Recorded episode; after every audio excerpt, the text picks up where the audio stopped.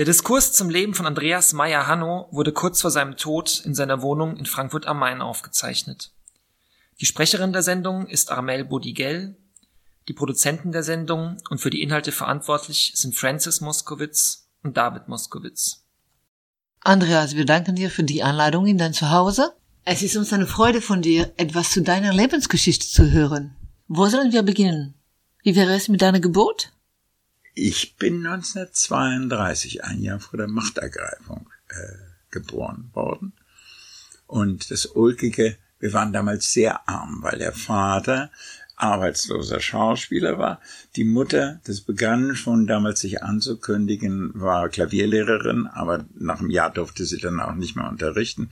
Also wir waren bettelarm und die einzige Klinik, die wo man damals kostenlos entbinden konnte, war das Moabiter Krankenhaus. Und in ihrer Schlussphase, meine 80-jährige Mutter, ist sie genau in das Krankenhaus gekommen, was inzwischen geschlossen ist, wo sie mich gekriegt hat. Andreas, stammte deine Familie aus Deutschland? Hast du deutsche Wurzeln? Wie kamt ihr nach Deutschland? Nein, in Deutschland ja und nein. Also ich fange mal mit der Familie meines Vaters an. Ich bin ja äh, Spross einer Mischehe mit einer jüdischen Mutter, die aber mit dem Zionismus nie etwas aus dem, am Hut hatte. Die war auch beeinflusst durch meinen Vater Kommunistin. Die haben auch sehr viel Theorie gelesen und waren richtige kommunistische Intellektuelle. Mein Vater entstammt einer ganz spießigen Beamtenfamilie aus dem Hannoverschen und hat drei Sünden vollbracht, die ein äh, jemand aus diesen Kreisen nicht tun darf. Erstens mal ist er Künstler geworden. Beamtensöhne werden keine Künstler. Zweitens mal ist er Kommunist geworden und dann hat er sich auch noch jüdisch versippt. Und deswegen hat sich die ganze hannoveranische Familie mit Abscheu und Entsetzen von uns gewandt, mit Ausnahme seiner Stiefmutter Hermine, die uns liebte, die mit meiner Mutter also ein Herz und eine Seele war und die jedes Jahr zweimal von Hannover nach Berlin kam, eine halbe, dreiviertel Woche bei uns blieb und die wir vergötterten. Äh, aber sonst ist der Zweig nach Hannover, völlig abgebrochen. Ich habe da bestimmt, es war eine große Familie, lauter äh, Cousinen und, so, und sowas noch, noch da. Neulich kriegte ich einen Brief von einem Rechtsanwalt aus Frankreich, mit dem ich irgendwie über Ecken verwandt bin. Und der fragt, der hat ein Buch über meinen Vater gelesen, in einem Buch über meinen Vater gelesen und hat mir eine Reihe von Fragen gestellt, dem habe ich auch sagen müssen, ich habe zu dem hannoverschen Zweig überhaupt keine Beziehung. Hingegen der äh, meine Mutter ist in Bielitz äh, geboren, aber dann in Siebenbürgen, äh, in der Nähe von Temeschwar aufgewachsen, in Kronstadt, Braschow. Und äh, das, da waren also sehr viele deutsche Immigranten, auch diese Siebenbürger Sachsen, die alle ziemliche Nazis waren. Und da gab es Zigeuner und die ganze Familie meiner Mutter ist dort, hat dort gelebt. Ich war auch als Kind zweimal äh, da mit zwei und vier Jahren. Und dann starb mein Großvater, meine Großmutter war schon tot. Und dann sind die alle, äh, das wurde dann, das war bis zum Ersten Weltkrieg österreichische Ungarn, also österreichisch Ungarisch und wurde nach dem Ersten Weltkrieg Rumänien zugeschlagen. Die rumänische Sprache wurde eingeführt und die sind dann alle nach Bukarest äh, gegangen und haben dort gelebt. Aber die sind fast alle tot. Eine, eine Cousine von mir lebt noch in äh, Australien, mit der korrespondiere ich auch. Aber sonst sind die alle. Naja, ich bin ja selbst schon ein alter Mann. Was war die Profession deiner Familie? In welchen Berufe war deine Familie in Rumänien tätig? Und was war die Arbeit deiner Mutter? Mein Großvater war sowas wie Oberförster und ein sehr amusischer Mensch und alle Kinder auch unter dem Einfluss ihrer äh, deutschen Schulgenossen haben alle Rilke gelesen und äh, den frühen Expressionismus schon verarbeitet und waren alle hochmusikalisch. Beide, also meine Tante Else, die Schwester meiner Mutter und meine Mutter waren ganz begabte, ja meine Mutter fast ein Wunderkind als äh, Pianistin, haben also den ganzen Tag musiziert und es war dann doch eine sehr musische Familie. Nicht von Seiten des Vaters her, und das war dann, als meine Mutter dann Pianistin war, hat er sie auch sozusagen gezwungen, viel zu früh ihren ersten Klavierabend in Berlin zu machen. Und sie ist vor Lampenfieber gestorben und hat gesagt, ich werde mich dem nie mehr aussetzen, weil es einfach zu früh war, noch nicht. Aber er wollte nur einfach mal ein Resultat sehen. Und dann hat sie eigentlich konzertiert überhaupt nicht mehr, aber sehr viel, äh, also von, von ihrem Beruf gelebt, als Lehrerin, dann als Korrepetitorin am Theater. Wie kam deine Mutter zum Klavierspiel? Konnte es deine Familie ermöglichen, dass sie Unterricht erhielt? Na, nein, nein, nein, also die, die war nun eine Sonderbegabung und äh, von ihrem väterlichen Erbteil hat sie sich ein Steinway gekauft, und der an dem hat sie dann äh, gespielt und gelernt. Also ich glaube, das war erst später. Und dann hat sie erstmal in Bukarest äh, studiert, noch bei Bela Bartok, der, also der war dort, äh, das war nicht ihr Lehrer, aber sie hat immer erzählt, er sei so gutmütig gewesen und hätte immer alle Leute die Prüfung bestehen lassen. Deswegen versuchten die alle Bartok-Schüler zu werden. Und dann ist sie nach Berlin gegangen in den frühen 20er Jahren und hat in Berlin weiter bei der äh, es gab zwei Schwestern. Luise Gemeinheim war die Klaviertante und ihre äh, Schwester war eine damals sehr bekannte Sängerin Lola Müsch Gemeiner.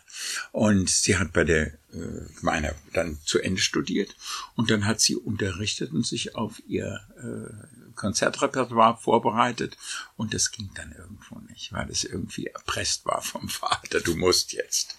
Und sie hatte, starb immer vor, Podium, vor Podiumsängsten und, aber sie hat viele Rundfunkaufnahmen zum Beispiel gemacht. Das ging alles sehr gut. War deine Mutter eine erfolgreiche Künstlerin?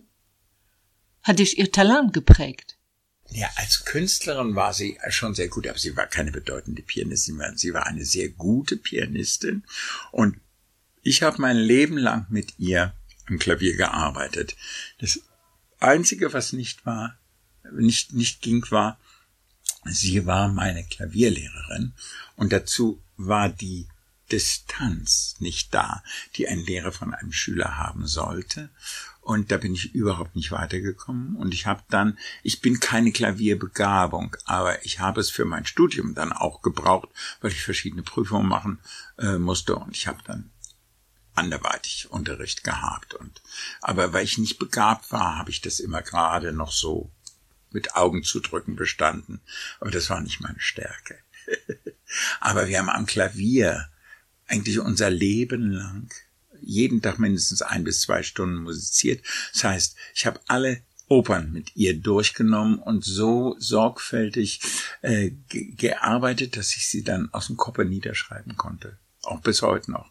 So was wie Giovanni weiß ich also die Rezitative nicht, aber die Nummern kann ich fast, also bis auf die Stimmführung natürlich in Ensembles, aber sonst kriege ich das mein Leben lang zusammen. War deine Mutter von den ungarischen Kultur und Sprache geprägt? Na, die sind mit Ungarisch sprechend aufgewachsen und konnten dann so viel äh, Rumänisch, dass sie nachher nach Bukarest, also der Rest der Familie, übersiedeln konnten. Das ist klar, das lernst du ja dann nach kurzer Zeit. Aber sie ist eigentlich, entspricht auch mehr der österreichisch-ungarischen Kulturwelt. Wo studierte deine Mutter? In Budapest hat sie studiert. Sie haben in Bukarest nachher gelebt, die Familie. Aber sie hat in Budapest studiert. Deine Mutter hatte zwei Geschwister, nicht wahr? Sie hatte einen Bruder und eine Schwester. Else und Hugo. Und die alle verheiratet waren und Kinder äh, hatten und haben. Aber die sind alle, äh, jetzt meine Cousinen, der Stefan, äh, sind alle in den letzten Jahren gestorben. Es gibt noch eine Cousine, die ist in Australien, die war auch schon ein paar Mal hier und äh, wir e-mailen kräftig hin und her. War deine Familie religiös? War deine Mutter gläubig? Glaubensdinger haben da nie eine Rolle gespielt. Die waren eher so realitätsbezogen, sehr geschäftlich erfolgreich und äh, assimiliert, würde ich sagen. Nicht? Nur ist sie ja sehr früh äh, dann nach Berlin gegangen. Sie ist mit äh, so 22, 23 äh, nach Berlin gegangen und war dann aber äh, dadurch, dass sie damals schon immer äh, Kinder von reichen Juden unterrichtete, die Familie Kassierer zum Beispiel oder Nachum Goldmann, dessen Frau sie unterrichtet hat, kam sie sehr stark so in jüdische intellektuelle Kreise rein und hatte dann sieben Jahre bis zum Kennenlernen meines Vaters einen Freund, mit dem sie lebenslang befreundet war, der Fritz Kassierer, einer aus der Kassiererfamilie. Wie lernten sich deine Eltern kennen? Mein Vater spielte damals in dem von den Nazis verbotenen äh, Werner Finkschen Kabarett Die Katakombe. Und im Anschluss an die Aufführung waren dann immer noch so die Gäste bei Klaviermusik so ein bisschen auch mit den Künstlern zusammen. Und da lernten sich meine Mutter, die sieben Jahre älter war als mein Vater, kennen. Und sie war mit Fritz da. Und es war offensichtlich für beide der große Coup de Foudre. Und Fritz ganz großzügig sagte, das ist wohl die stärkere Bindung. Der war sieben Jahre mit ihr zusammen gewesen und hat dann verzichtet, war aber mit meinem Vater dann auch sehr befreundet. Also ganz nobel ist das gelöst worden.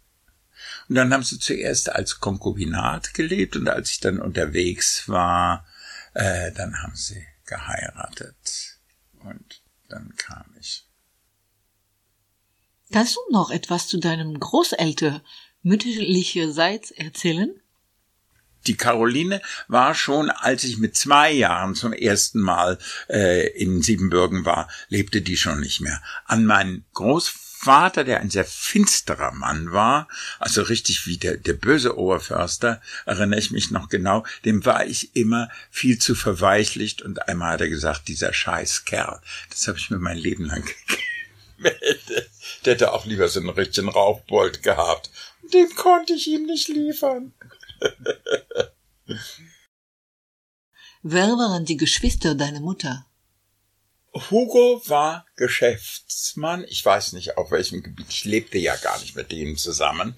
War also ein guter, äh, sehr wohl situierter Bürger mit Kindern.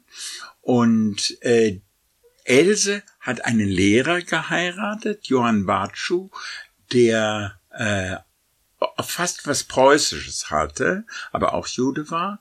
Und die hat dann ihr Leben lang sich literarisch beschäftigt und wunderbare Briefe geschrieben. Der Briefwechsel der beiden Schwestern war ganz ihr Leben lang äh, ja ganz aktiv immer und äh, auch noch Klavier gespielt. Also es war wirklich dieses kultivierte, ganz uneitle und unprätentiöse Judentum, das es in Deutschland eben genauso gab wie dann auch in den umgrenzenden Ländern. Welchen Einfluss hatte dein Großvater auf seine Kinder? War es ihm recht, dass sie sich zu Intellektuellen und Künstlern entwickelten? Na, der muss äh, gestorben sein, so, äh, warte mal, 34 habe ich ihn noch erlebt, muss so 35 äh, gestorben sein. Er hat wohl zu wenig davon verstanden, um es überblicken zu können, äh, und er hat sich wohl nicht unwohl gefühlt.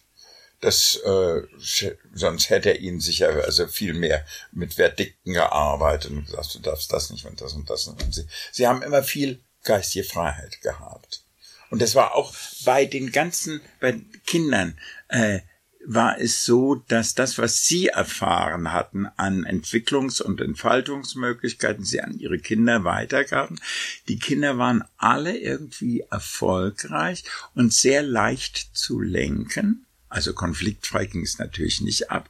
Aber es war immer so, dass in der Familie, äh, im Gegensatz zu der hannoveranischen Familie, wo strenges Reglement herrschte, äh, die Kinder ganz viel Verantwortung von den äh, für ihre eigenen Entscheidungen von den Eltern ja also mit auf den Weg bekamen, so dass sie für alles, was sie machten, eigentlich selber verantwortlich waren. Als ich dann so 17 war und dann schon so aushäusig war, gab es eine Grundregel, wenn du woanders übernachtest oder nicht mehr nach Haus kommst, bitte ruf an, sonst kriege ich kein Auge zu die Nacht. Und das sind so Dinge, die man respektierte. Ich habe gesagt, ich, ich schlafe jetzt hier bei Epi und Arno und das habe ich dann auch gemacht. Es wurde spät und ich hatte keine Lust, dann noch mit dem Fahrrad nach Hause zu fahren. Also, ja, aber sonst haben wir eigentlich immer sehr viel Freiheit in Entscheidungen zugebilligt gekriegt. Wie war das Verhältnis deiner Mutter zu ihren Geschwistern? Blieb der Kontakt bestehen? Riss er ab? Nein, überhaupt nicht.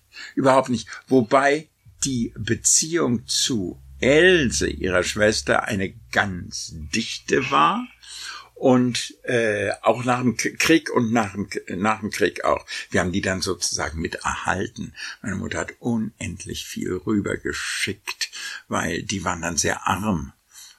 Mein äh, Cousin äh, aus, aus dieser Ehe von Else Barte und dem Lehrer äh, sind zwei Kinder entstanden. Die eine ist dort geblieben, hat Theaterwissenschaft studiert und der andere ist als Presseattaché nach dem Krieg nach Bern gegangen und hat sich dann in Westen abgeseilt. Und das war für die Karriere und die Laufbahn seiner Schwester in diesem diktatorischen Regime das Todesurteil. Die hat zwar immer gearbeitet, aber der hat nie Karriere machen können, war einfach die Flucht 1946 von äh, Stefan in den Westen äh, ein Leben lang ihr anhaftete, als als ob sie es äh, ver, also veranstaltet hätte. Es war diese Sippenhaft, diese furchtbare. Wie war die Ankunft deiner Mutter in Berlin? Hatte sie Verwandte oder Bekannte, die ihr halfen? ich weiß gar nicht, wie die, ähm, ob sie, ob sie so, da haben wir nie drüber gesprochen. Sie muss auf jeden Fall äh, ein sehr, sie war ein sehr liebenswerter Mensch, sehr klug, aber auch sehr emotional und sie konnte sehr schnell äh, Freundschaft und Zuneigung einflößen. Und gerade durch die vielen jüdischen Familien, Flechtheims und Kassierers und sowas, wo sie unterrichtete, ist sie dann eigentlich auch part of the family geworden. Die waren ja ungeheuer aufnehmend dann auch gastfreundlich. Nicht? Wie war die Erfahrung des ersten Konzertes, von dem du berichtet hast? Wie verlief ihre Karriere? Ein großes Gefühl von dem nicht gewachsen zu sein und äh, die Sicherheit, die man beim Auftreten haben muss, war ihr offensichtlich nicht gegeben. Also Lampenfieber hatte sie eigentlich immer. Aber das waren dann nicht so exponierte Sachen. Ich meine, wenn ich Bilder einer Ausstellung äh, spiele, das ist einfach ein Riesenwerk, dem ich mich da stellen muss. Das hat sie nicht gespielt. Ich weiß nicht, wie ihr Programm war, aber sie, es war klar nach dem äh, Faillissement des Erstkonzertes, das zu früh angesetzt war, hat sie das nie wieder gewollt, sondern hat gesagt, ich werde anständig spielen und ich werde auf andere Weise mich musikalisch verdingen.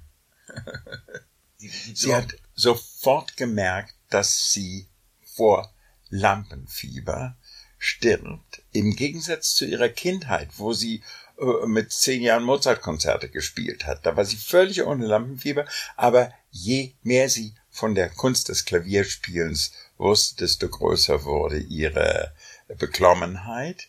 Und sie hat dann viel äh, Funkaufnahmen gemacht. Da war es, wo, wenn keine Leute da waren, wenn man einen Take wiederholen konnte. Das war für sie eine große Sicherheit.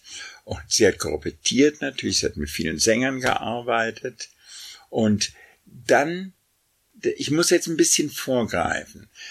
Es gab einen berühmten Max Reinhardt Schauspieler, der ein preußischer Junker war und bis in sein äh, zehntes Lebensjahrzehnt auf der Bühne stand, der hieß Eduard von Wangenheim, aber da äh, preußische Junker keine Kinder hatten, die zum Theater gingen, war es ganz klar, dass er mit Rücksicht auf die Familie seinen Namen als junger Schauspieler schon änderte in Eduard von Winterstein. Und Eduard von Winterstein äh, hat alle Regimes überlebt, hat war ein großer Antinazi auch und war nach dem Kriege sofort einer der Schauspieler am deutschen Theater und hat dann erst in der ersten Aufführung von Nathan der Weise, womit das Theater eröffnet wurde, noch den Klosterbruder gespielt, aber dann ein paar Jahre später den Nathan selber. Ein ganz großer Schauspieler, ist in 100 Filmen drin und der hatte einen Sohn, der Schauspieler und Regisseur und Schriftsteller war, und der nannte sich nun nicht mehr Eduard, äh, also Gustav von äh, Winterstein, sondern Wangenheim und hat als solcher in allen möglichen Filmen äh, gespielt, große Rollen gespielt. Zum Beispiel, er war in dem äh, Nosferatu-Film von Murnau, war er der junge Ehemann. Äh, und äh, Kohlhiesels Töchter hat er den, also er hat ganz viel gemacht, aber er war ein ganz linker Mann und hat dann eine Theatertruppe eine Agitprop-Truppe gegründet, für die er Stücke gespielt hat, die kollektiv erarbeitet wurden unter seiner Anleitung. Und das war eine ziemlich berühmte Theatertruppe. Und die ist Truppe 31 und die hat in Deutschland bereist. Haben ganz arm gehaust irgendwo, aber sie haben überall gespielt und für die hat er drei Stücke geschrieben und entwickelt und die gibt es alle mit vielen Fotos aus den Aufführungen als Rororo-Taschenbuch über die Truppe 31. Die Mausefalle, da liegt der Hund begraben und äh, ich weiß nicht, wie das dritte hieß. Und ich habe die auch. Und zu diesen Schauspielern, wo ganz viele Juden, Kommunisten, der Bühnenbildner Theo Otto, der dann mit Gröntgen zu viel gemacht hat, gehörte als Ausstatter. Äh, in diese Truppe ist mein Vater dann reinge kommen und die meisten von denen sind dann nach 33, weil sie oft auch Juden waren oder Kommunisten waren, emigriert. Wangenheims gingen in die Sowjetunion und ein Teil blieb eben in Deutschland, wie mein Vater, der politisch gefährdet war und rassisch auch gefährdet war durch seine jüdische Versippung. Aber äh, gerade der Nachum Goldmann ist der Präsident vom Zionistischen Weltkongress, mit dem er sehr befreundet war. Die haben sich dann noch in Genf getroffen und er sagte, es zieht sie, Schlinge zieht sich so. Hanno, kommen Sie nach Amerika, emigrieren Sie. Wir werden alles dazu tun, dass Sie in Lohn und Brot kommen. Also verhungern werden Sie nicht. Der war sehr reich dann. Äh, aber das ist Endstation. Und mein Vater sagte, nein, ich habe einen Parteiauftrag, ich muss hier, mein Platz ist hier. Und er hat es nicht gemacht. Er war sehr, ein sehr heldischer und sehr kämpferischer Mensch, ist auch dran zugrunde gegangen.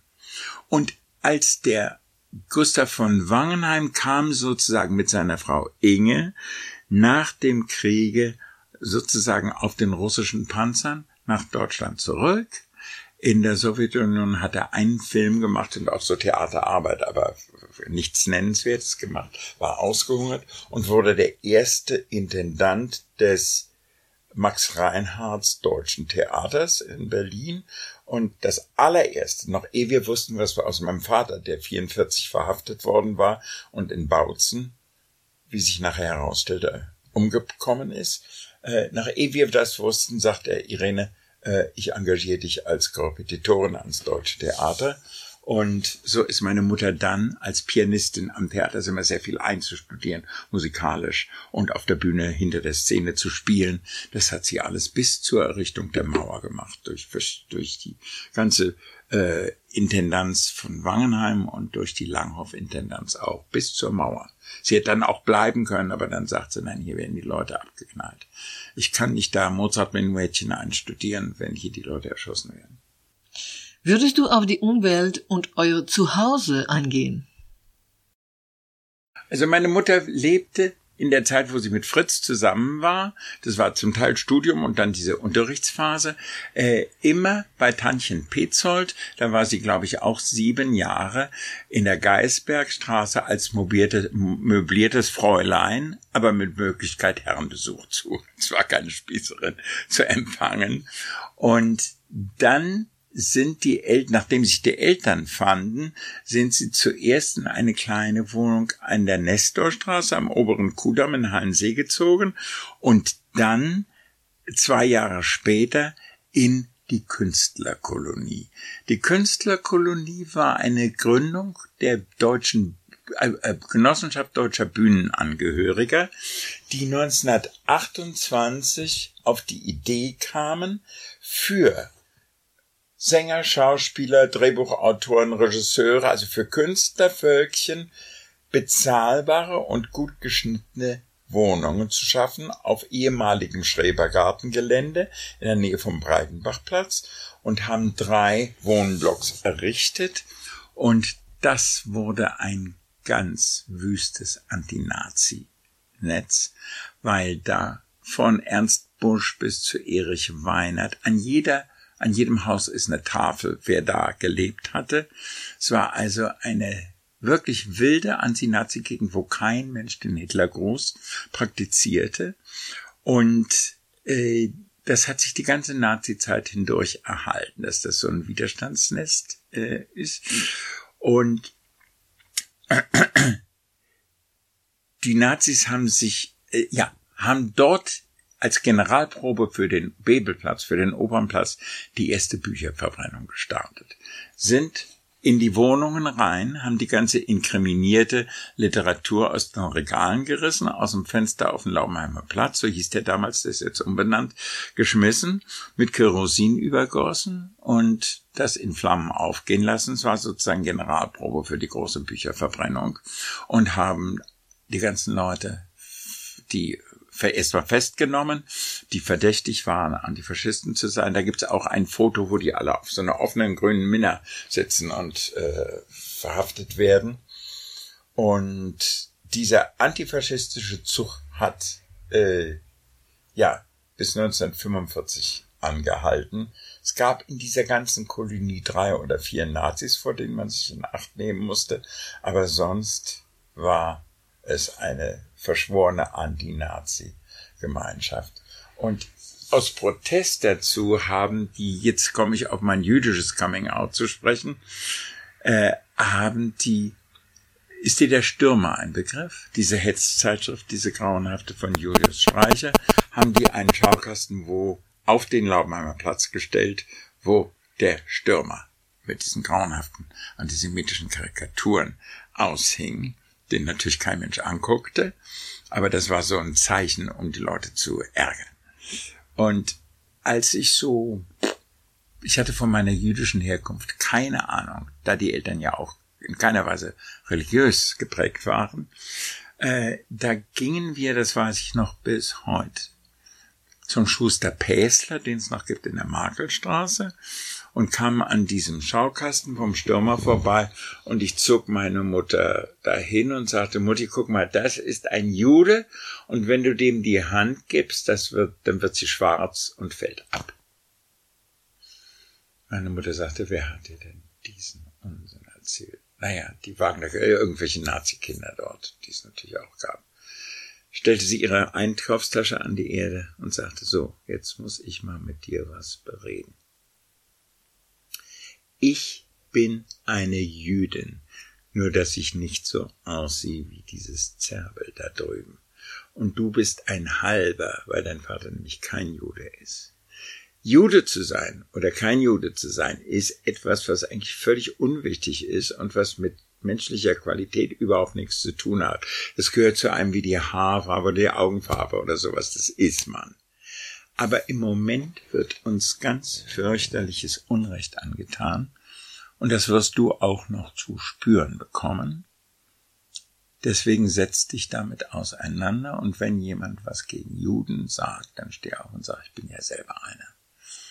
Und ich habe natürlich geschluckt, weil das eine ganz äh, große Erschütterung für ein Kind ist, so was zu erfahren. Aber dadurch hat sie mich den aufrechten Gang eigentlich in dem Moment des Outings äh,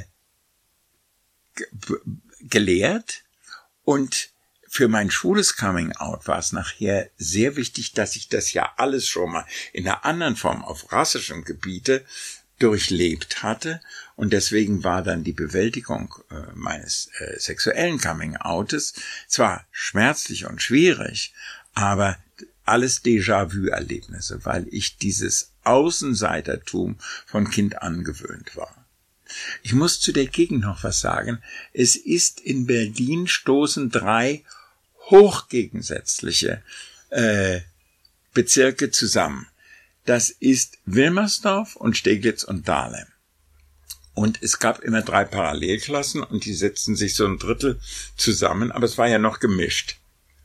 Dahlem waren die Kapitalistenkinder, äh, die, wo die Eltern Villenbesitzer waren, im Ellenbo Hallerslebener Straße, also mit Swimmingpool damals, die reichen Plutokratenkinder.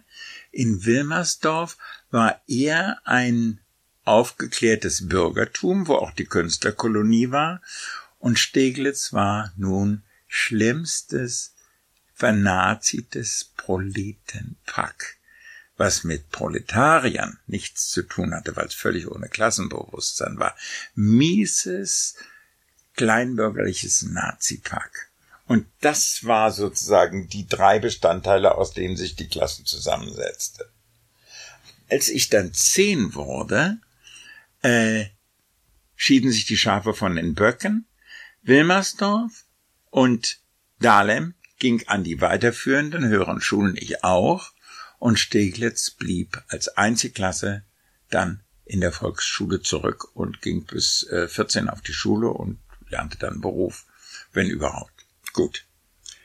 Äh, jetzt ging ich nun 1942 äh, in die Paulsen Realschule und nach einem Vierteljahr kam ein Erlass von Goebbels, nachdem es viertel- und halbjüdischen Kindern, also Mischlinge ersten und zweiten Grades, äh, für dahin nicht mehr gestattet sei, höhere Schulen zu besuchen und wir, es war noch ein äh, anderer Junge, der Clemens. Wir flogen also aus der Schule. Der Parteigenosse Rektor Vanselow war ganz, das war bestimmt kein Nazi, obwohl er Mitglied war, sonst wäre er gar nicht Schuldirektor geworden. Der sagte zu meinem Vater, Herr Meiano, lassen Sie den Jungen noch ruhig auf. Ich brauche das ja gar nicht wissen, wenn Sie es auf Ihre Kappe nehmen. Ich brauche ja nicht wissen, dass er halb jüdisch ist. Aber da sagte mein Vater, das kann ich Ihnen nicht antun. Das geht nicht, denn wenn das rauskommt, sagt sie der Geschädigte. Sie hätten sich unterrichten müssen. Also, ich kam dann wieder auf die Volksschule zurück und alle Kinder wussten, der ist kein Pimpf, also nicht bei der Hitlerjugend, Nachwuchsgeneration von der Hitlerjugend, da war ich ja nicht würdig als Halbjude, und der ist wegen seines Judentums aus der höheren Schule geflogen. Und da hat sich natürlich der ganze Hass dessen Kinderväter, auch der Klassenhass auf die privilegierteren Kinder nun auf mich ergossen und auch unterstützt von ein paar sehr äh, antisemitischen Lehrern waren das, glaube ich, die beiden schlimmsten Jahre meines Lebens, wo ich da auf die Volksschule wieder musste und nur als itzig itzig äh, bespien wurde. Und was die mit mir gemacht haben, du, äh, ich erinnere mich eine Sache noch, da war irgendein Unterricht, also der Lehrer war nicht da, irgendwas war ausgefallen, da haben die mich in den Klassenschrank gesperrt und den Klassenschrank auf die Erde getan mit den Türen nach unten, so dass ich also so da drin war und sich alle draufgesetzt und getrommelt, dass mir fast das Trommelfell platzte und ich konnte mir die Ohren nicht zuhören, weil ich die Arme nicht hochkriegte. Äh, und es war grauenhaft, ein ganz, ganz äh, fürchterliches, äh, ja, maßstabsetzendes Schreckenserlebnis gewesen, bis dann irgendwann der Lehrer doch kam und ich aus dem Ding da rauskam. Aber auch die, mein Lehrer Gums war, der hasste mich wegen, wegen meines Judentums. Der hat mich, also, wir kriegen ja noch kräftig mit dem, mit der Rute eins auf, auf die Finger. Wenn der mich äh, hauen konnte mit dem, auf den Hintern oder auf die Hand, dann tat er's. Nein, nein, das war also furchtbar. Und dann, die Eltern waren so klug, mich privat in den wichtigsten Fächern unterrichten zu lassen. So viel mein Vater verdiente dann sehr gut, so viel Geld hatten wir, um uns das leisten zu können. Hm. Und dann bin ich wenigstens in Englisch, in Deutsch durch eine befreundete Schriftstellerin, die hat das aus Liebe gemacht, und in Mathe bei dem Komponisten Boris Blacher, der dann Leiter der Hochschule war. Er war ein glänzender Mathematiker, der hat das auch aus Freundschaft gemacht. Bin ich also privat unterrichtet worden, so dass ich es nicht verblödete. Und dann kam 1942, als die Bombenangriffe sich auf Berlin äh, konzentrierten und häuften, äh, das Gesetz, dass alle Kinder aufs Land müssten. Alle Schulen, KLV Kinderlandverschickung. Und die ganze Schule haute ab nach Schlesien, nach Marschalsfelde. Und mein Vater, der immer ein sehr mutiger Mann war, sagte, mein Junge schicke ich da nicht hin. Denn, wenn die den quälen, zu Hause hat er noch die Möglichkeit, sich bei uns auszuheulen und wird gehalten von uns. Wenn der da völlig allein ist und gar keinen Rückhalt mehr hat, dann geht er mir kaputt. Also die letzten anderthalb bis zwei Jahre des Krieges bin ich in diesen drei Wohnblocks der Künstlerkolonie der einzige noch existierende Junge gewesen. Alle anderen waren weg, Jungs und Mädchen. Auch sehr vereinsamt natürlich dann. es war eine sehr merkwürdige Zeit. Aber ich habe in der Zeit wahnsinnig viel gelesen. Ja, und dann ist äh, mein Vater 1944, kurz nach dem 20. Juli, mit dem es aber nichts zu tun hatte, ist er aus den Ferien heraus in Österreich verhaftet worden. Wir haben abends noch, wir waren in also einem Almgasthaus, wo es gar keine Verbindung hin gab, keinen Bus und sowas. Da wurde man vom Bürgermeister mit der Kutsche abgeholt und dahin gefahren. Und da waren wir mit Kollegen vom äh, Schiller Theater, wo mein Vater engagiert war. Und wir haben abends noch Kartenspiel und Brettspiele gespielt. Und dann musste ich schlafen gehen. Und ich erinnere mich in der Nacht noch an das Schlagen von Wagentüren, was völlig ungewöhnlich war. Hab das so im Halbdämmer wahrgenommen. Und am nächsten Morgen kam meine Mutter ganz entsetzensbleich rein und sagt, sagte mir, du, heute Nacht ist der Papa verhaftet worden und nach Berlin gebracht worden. Da, wo Topografie des Terrors jetzt ist, in der Prinz, äh, Prinz Albrecht äh, Straße, wo die furchtbaren Folterungen auch waren, was sie mit ihm angestellt haben, weiß ich nicht. Und dann habe ich ihn nie mehr gesehen. Nie mehr gesehen. Ich habe noch Briefe von ihm, er konnte schreiben, und dann gab es einen Prozess und da konnten sie ihm über seine Widerstandstätigkeit überhaupt nichts nachweisen.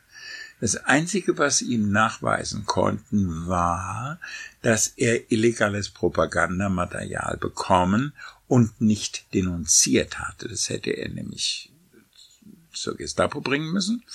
Und er behauptete nach also seiner eigenen Aussage, er hätte es in unserem Kochherd, wir haben so ein halb Gas, halb Feuerherd gehabt, hätte er das alles verbrannt.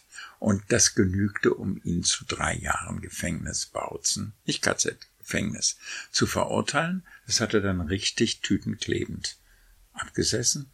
Und dann ist er als die Russen sich da nahten, sind die nicht kriminellen Häftlinge rausgerissen worden und für Schanzarbeiten herangezogen worden unter Bewachung.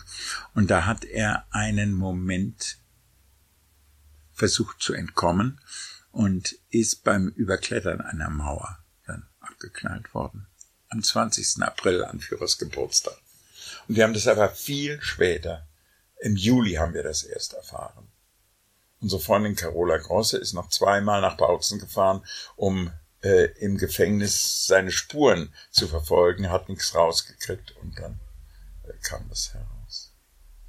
Wie hat deine Mutter die Shoah überlebt? Wie hast du die Zeit als jüdischer Sohn eines christlichen Vaters überstanden? Ist dir Otto Suhr ein Begriff? Otto Suhr war Bürgermeister von Berlin, SPD-Mann aus dem Schumacher-Kreis und Otto Suhr, nach ihm ist benannt das Otto, Suhr Institut an der Freien Universität, die Forschungsstätte für politische Wissenschaften.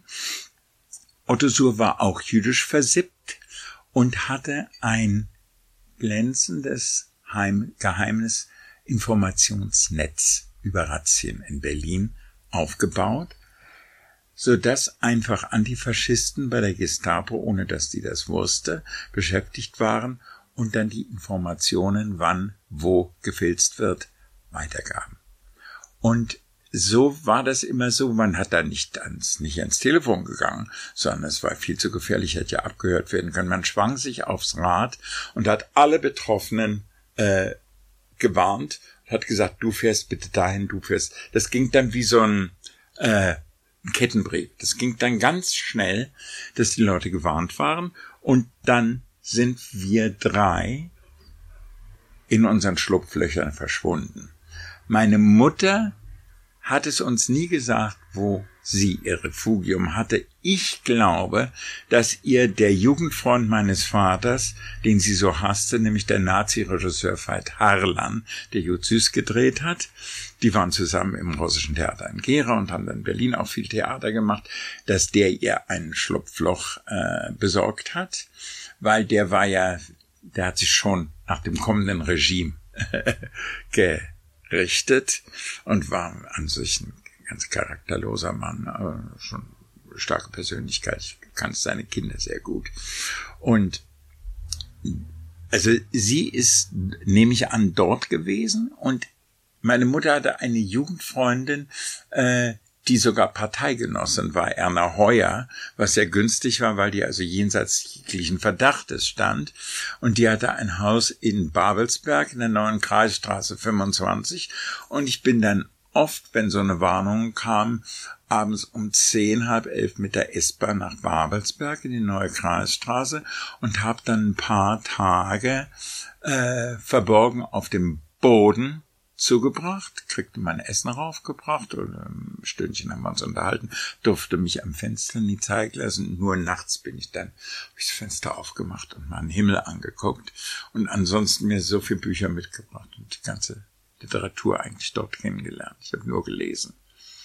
Und dann nach äh, und mein Bruder, das ist jetzt eine wirklich tolle Geschichte und die habe ich auch schon niedergeschrieben. Es gab eine jüdische äh, Reformpädagogin Anna von Gierke, die das Pestalozzi-Fröbel-Haus in Charlottenburg, was es heute noch gibt, in der Pestalozzi-Straße mitbegründet hatte. Und die hatte für die Berliner Kinder ein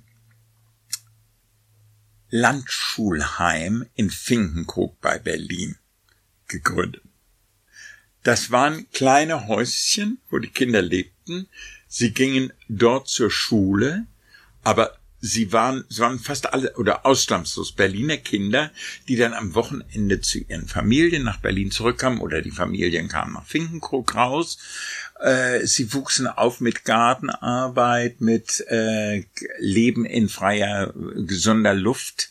Und es war eigentlich eine Idylle, aber genau wie in dem Film äh, von Louis Malle, äh, Adieu les enfants, waren dort unter einer falschen Identität lauter Jugendkinder versteckt. Beschützt von diesen, die waren, davon war nicht eine verheiratet, ich glaube, die waren alle lesbisch, also wenn ich das jetzt so erinnere, von den sehr tapferen Erzieherinnen, Isa Grona und die Kleinwächter und die Oma Mod, also ich erinnere die noch genau. Und das ging eigentlich alles gut, war so eine Abseitsidylle.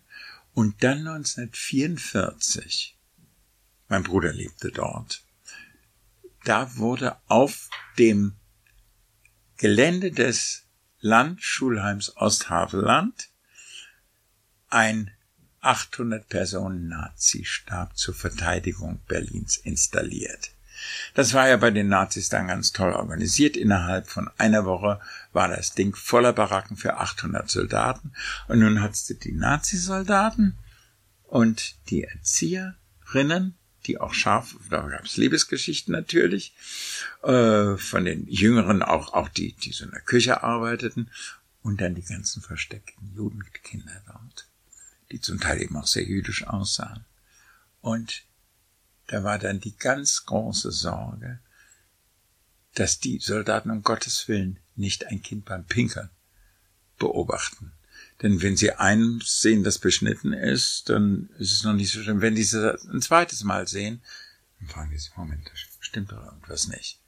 Deswegen war für uns Ältere, ich war damals schon so 12, 13, wir haben die Kleinen nie alleine gelassen. Und immer wenn die mal Pipi machen mussten, haben die anderen sich unterhalten rumgestellt, dass die von den Blicken verborgen war.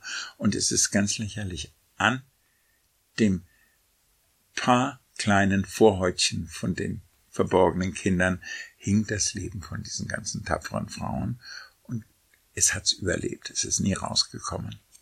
Es ist nie rausgekommen. Ich habe dann noch mal vor der Wende eine Fahrt gemacht, habe mir einen Passierschein ausstellen lassen und bin. Kennst du Berlin? Von Spandau ist es Richtung Nauen äh, 15 Kilometer oder nicht mal. Aber das ging dann, da war kein Übergang. Ich musste also um ganz Berlin, Berlin herum, Ring rumfahren. Erstmal Potsdam, dann äh, Richtung Nauen und dann war ich da. Es waren also 120 Kilometer statt 20 bin ich da gefahren, um das zu erreichen. Ich war mit meinen Ostberliner Freunden und dann habe ich das natürlich sofort schlafwandlerisch gefunden. Und das war inzwischen kein Kinderheim mehr, sondern ein Bahnausbesserungswerk geworden. Aber die Gebäude standen noch und zwar betreten verboten, aber wir sind da einfach reingegangen, weil ich einfach wissen wollte, was da passiert ist. Und kaum waren wir in der Nähe des Haupthauses, ich habe das auch alles fotografiert, kamen zwei äh, junge Männer da raus und sagten, sind Sie denn wahnsinnig? Haben Sie denn nicht gelesen, dass hier Betreten verboten ist? Dann sagen, das haben wir gelesen, aber ich erzähle Ihnen gleich, warum wir hier sind oder warum ich hier bin. Äh, ja, also haben Sie Glück, dass unser Chef nicht da ist, der hat Sie sofort verhaften lassen. Es war ja immer diese, was bezwecken Sie damit, diese, diese Verdacht, dass man den Staat stürzen will.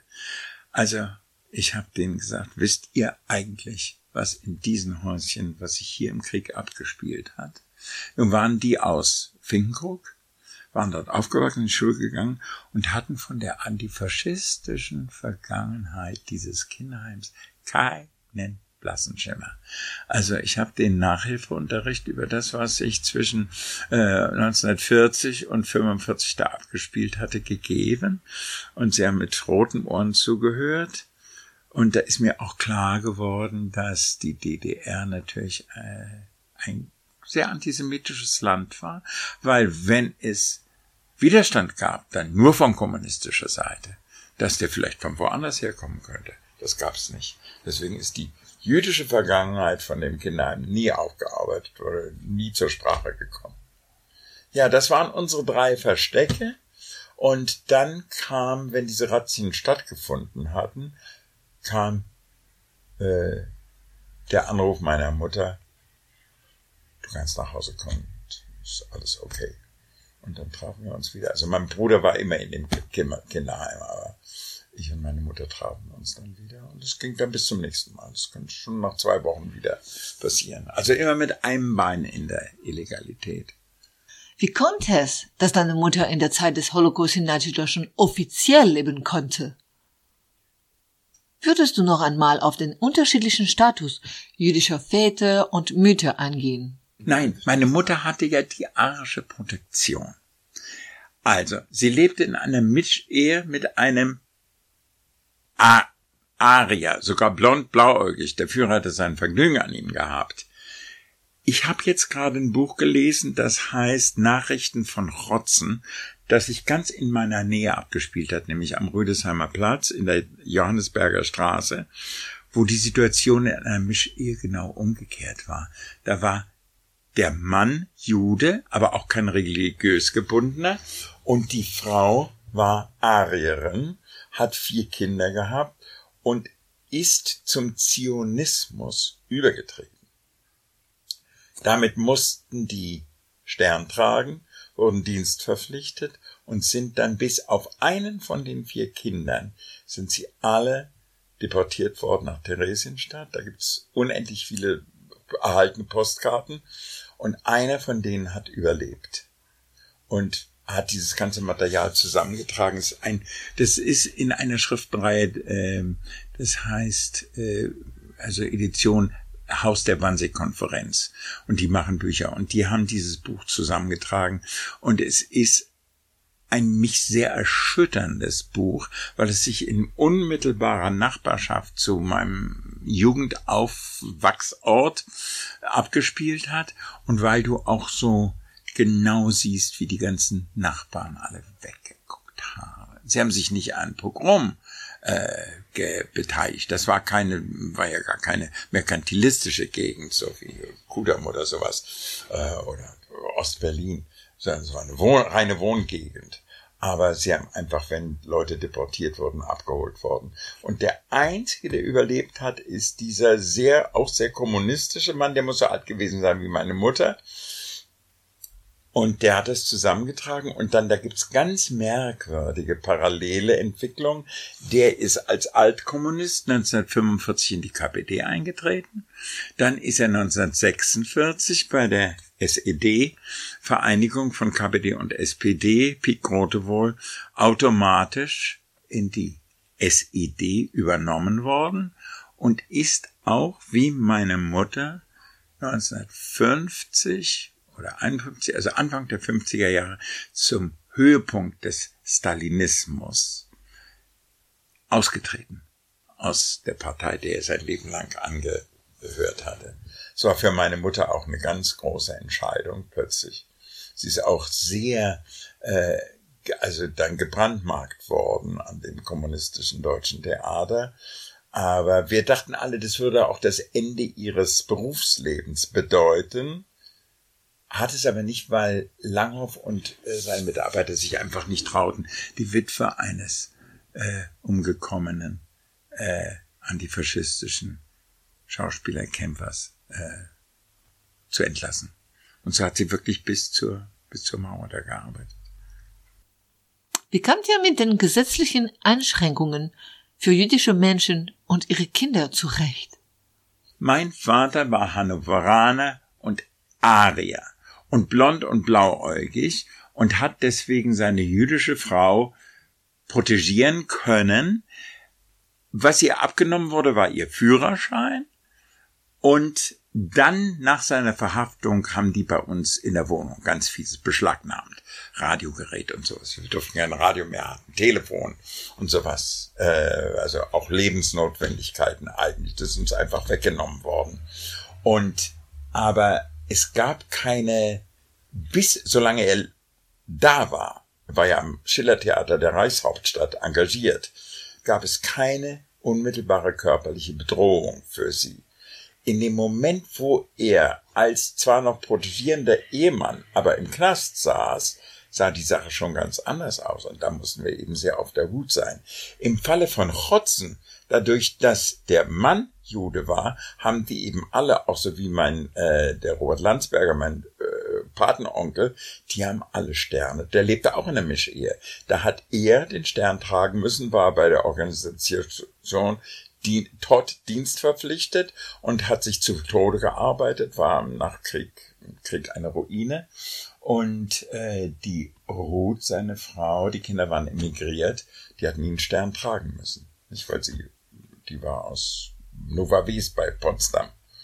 Es war ganz genau eingeteilt und wenn die Frau Chotzen äh, so klug gewesen wäre, nicht zum Judentum überzutreten, das hat sie aus Liebe zu ihrem Mann gemacht, nicht aus Überzeugung, dann äh, wäre das alles nicht passiert. Also die Kinder hätten wohl dann doch äh, durch den jüdischen Vater Judenstern tragen müssen, aber sie nicht. Bei uns war es merkwürdig, abgesehen vom Tod meines Vaters, dass all die Dinge, die von den Nazis für uns als Pein und Qual ausgedacht waren, sich letztendlich für uns äh, als Glücksmomente erwiesen haben, also mein Schulrausschmiss, dadurch, dass ich privat unterrichtet worden war und die, nachdem die anderen aus Marschallsfelde 45 zurückkamen, die anderen Schulkinder, war ich denen vom Wissensstand her so weit voraus, dass ich ein Schuljahr überspringen konnte, bin von der dritten in die fünfte gehoppt und mit 17 habe ich Abitur gemacht und schon studiert und als ich 18 wurde, habe ich gerade meine ersten Semesterverhöhung gehabt. Also ich habe dadurch sozusagen ein Lebensjahr gewonnen. Es war als Qual und Pein erdacht, aber es gibt Situationen, wo sich das plötzlich gegen den Erfinder von solchen Grausamkeiten wendet. Was wäre passiert, wenn deine Mutter bei einer Razzia festgenommen worden wäre? Theresienstadt, Auschwitz. Sie war Volljüdin. Das war durchaus drin. Nee, solange mein Vater in der Wohnung war und am Schillertheater war, das hat ja fast bis Kriegsende gespielt, war ja über, war die Sache klar. Da war er ihre Protektion. Aber in dem Moment, wo er in Bautzen war, von seiner Verhaftung an, äh, war sie vogelfrei. Nicht? Wie es dann im Detail ausgegangen wäre, das weiß ich nicht. Das ist sicher von Fall zu Fall verschieden. Also im Falle Rotzen, dieses Buch, ich habe es jetzt gerade verliehen, äh, äh, ist es, das solltest du dir mal äh, besorgen. Es ist ein ganz tolles Buch. Mhm. Äh, da ist es nun allen zum Unheil ausgeschlagen. Wie veränderte sich die Situation von deinem Vater zur Nazizeit? Überhaupt für uns persönlich, für uns Meier Hannes oder Sagers, Irene Sager, gab es keinerlei Gefährdung, weil die arische Protektion im Hause war und nicht verhaftet war und Theater spielte. Sie, sie durfte nie ins Theater, sie hatte nie auf der Bühne gesehen. Also in ihrer Jugend schon, aber dann nicht mehr. Juden waren vom Besuch von Kulturstätten ausgeschlossen, auch ins Kino und sowas, das ging alles nicht mehr. Äh, aber das war in dem Augenblick, wo der Vater in Bautzen war, war veränderte sich für uns das Leben schlagartig. Es war Gott sei Dank nur noch ein Dreivierteljahr. Verhaftet worden ist er so am 25. Juli und gestorben ist er dann am, äh, am 20. April 45. Dann kam die Zeit der Ungewissheit. Aber das war äh, gegenüber anderen Familien war das eine relativ kurze Zeit der Unsicherheit und Qual. Nur hatten wir ja alle gehofft, dadurch, dass er nicht ins KZ gekommen war, sondern ganz normalen Knastalltag machte. Meine Mutter hat ihn noch vier Wochen vor seinem Tod in Bautzen besuchen dürfen, als Jüdin. Äh, und er durfte schreiben, äh, dass er zurückkommen würde. Aber mit die, auf diese Flucht. Mein Vater hat immer ungeheuer viel gewagt. Der, äh, also für meinen Vater war, der ein Altkommunist war, war eine ganz große Verunsicherung äh, die äh, stalinistischen Prozesse in den 30er Jahren, wo die ganze Elite von Stalin ausgerottet wurde. Und er hat sich damals immer sozusagen zur Begründung äh, gesagt, wenn Stalin nicht das gemacht hätte, hätte, wäre das ganze Land zerstört worden von innen heraus. Das redet man sich dann ein. Aber als dann der Ribbentrop-Stalin-Pakt kam 1938, da brach für ihn wirklich eine Welt zusammen. Hast du mal von der Buber und Neumann das Buch gelesen, Gefangene bei Stalin und Hitler? Ach, das ist auch eines der wichtigsten Zeugnisse. Margarete Buber-Neumann war die Frau eines SPD-Politikers, Neumann, und ist im Nazi-KZ äh, gewesen, dann in die Sowjetunion äh, emigriert und dann nach dem Hitler-Stalin-Pakt von Stalin an Deutschland ausgeliefert worden und in Ravensbrück hat sie, äh, dann, sie hat überlebt, aber grauenhaft und die hat ihren Lebensbericht geschrieben, nicht? Äh, das war ja eben so furchtbar. Also da ist er wirklich zusammengebrochen und da hat er auf der Berliner Illustrierten Zeitung, das ist so wie der Stern, war als Titelblatt richtig der Händedruck zwischen Molotow und Ribbentrop Außenminister zur Besiegelung des Hitler-Stalin-Paktes und das hat mein Vater ausgeschnitten und hat es auf einen schwarz geränderten Karton geklebt wie ein Trauerrand und voll ins Entree aufgehängt, so dass jeder, der bei uns in die Wohnung guckte, das sah, einfach um seiner Enttäuschung und seinem Schmerz Ausdruck zu geben. Das hätte ihn auch ganz furchtbar gefährden können, wenn das ein Nazi sieht, aber äh, da, das war, der war ein sehr äh, leidenschaftlicher und sehr kämpferischer Mann. Ein bisschen davon äh, ist bei mir auch da. ich bin in leichteren Zeiten groß geworden. Würdest du etwas zu der Bekanntschaft deiner Familie mit Veit Harlan und seinen Kindern aus den ersten Ehe berichten? Kannte deine Mutter Veit Harlan? Natürlich kannte die den. Und sie hasste ihn immer. Erstens konnte sie ihn nicht. Sie, Harlan war zweimal verheiratet. Er war zuerst mit der Schauspielerin Hilde Körber, von der er drei Kinder hatte, mit denen ich sozusagen aufgewachsen äh, bin. Und dann hat er sie wegen Christina Söderbaum, der Reichswasserleiche, äh, verlassen und die geheiratet, hat dann mit der auch noch Kinder äh, gezeugt. Und deswegen, und meine Mutter war mit Hilde schon in 20er Jahren befreundet gewesen und Hilde Körber war mal die Geliebte meines Vaters, wie sich es dann später herausstellte. Die hatten mal eine Affäre. Und äh, so äh, war die, also mit, mit der Harland-Sippe hat, mein Vater hat in den ganzen Filmen immer mitgespielt. Es war auch ein Teil seiner Tarnung. Der hat auch in Just Süß äh, so Statisterie sozusagen mitgemacht. Äh, immer, dass man sagen konnte, naja, also bitte, ich, ich spiele ja auch in Durchhaltefilmen und sowas mit, nicht? Das war, ach, das war, werde ich oft gefragt, wieso hat dein Vater eigentlich in äh, Goldberg und sowas mitge, äh, das war ein Zeichen, das ist einfach ein angepasster, unpolitischer äh, Deutscher, der seine Arbeit da macht und fertig ist die Laube, nicht? Waren alles Ablenkungsmanöver. Äh, ein tragischer Fall ist der Thomas, den ich neulich im Fernsehen, ich habe es sogar aufgezeichnet, der sich über Hildegard Kneb, die mal bei denen gewohnt hat, äh, geäußert hat. Der ist so alt wie ich. Äh, wir waren zusammen alle in der Tanzstunde. Der, äh, die Kinder sind alle bei der Mutter aufgewachsen, mit gelegentlichen Besuchen beim Vater, aber war relativ dünn, äh, die Brücke, weil der einfach seine Söderbaumkinder dort hatte. Harlan war ein völlig besessener Regisseur, ein sehr guter äh, und sehr wirkungsvoller, jemand, der Wirkungen genau kalkulieren konnte. Regisseur, ich habe die Filme alle, also fast alle gesehen, auch Jud Süß habe ich gesehen im Seminar hier im Schwalbach.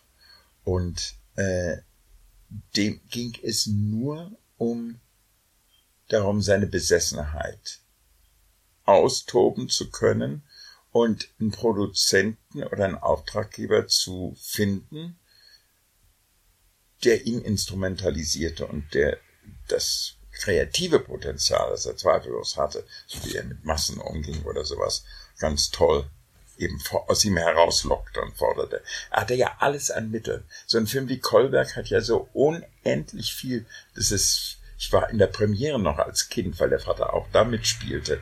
Äh, und die erste Vorstellung musste abgeblasen werden, weil ein Fliegeralarm kam und am nächsten Tag wurde es wiederholt. Also ich habe den noch als Kind gesehen. Äh, das hat ja damals also unendlich vieles gekostet, was da an, an, an aber tausend, zigtausenden von Statisten in den Schlachtszenen sind, nicht? Also da, das, da war der schon äh, gut. Er war nie ein Regisseur der Nuance, sondern immer des Alfrescos. Aber er hat ja danach im Krieg noch weiter nach seiner Entnazifizierung arbeiten müssen. Meine Mutter musste dann zu Harlands Entnazifizierung sehr zu ihrem Unwillen oder Widerwillen sogar nach Hamburg fahren und für ihn aussagen. Und sie war so gerecht, dass sie sagt, er hat das und das und das für uns getan. Und dazu muss ich auch stehen. Das tue ich auch. Aber sie hat ihn immer verachtet und gehasst.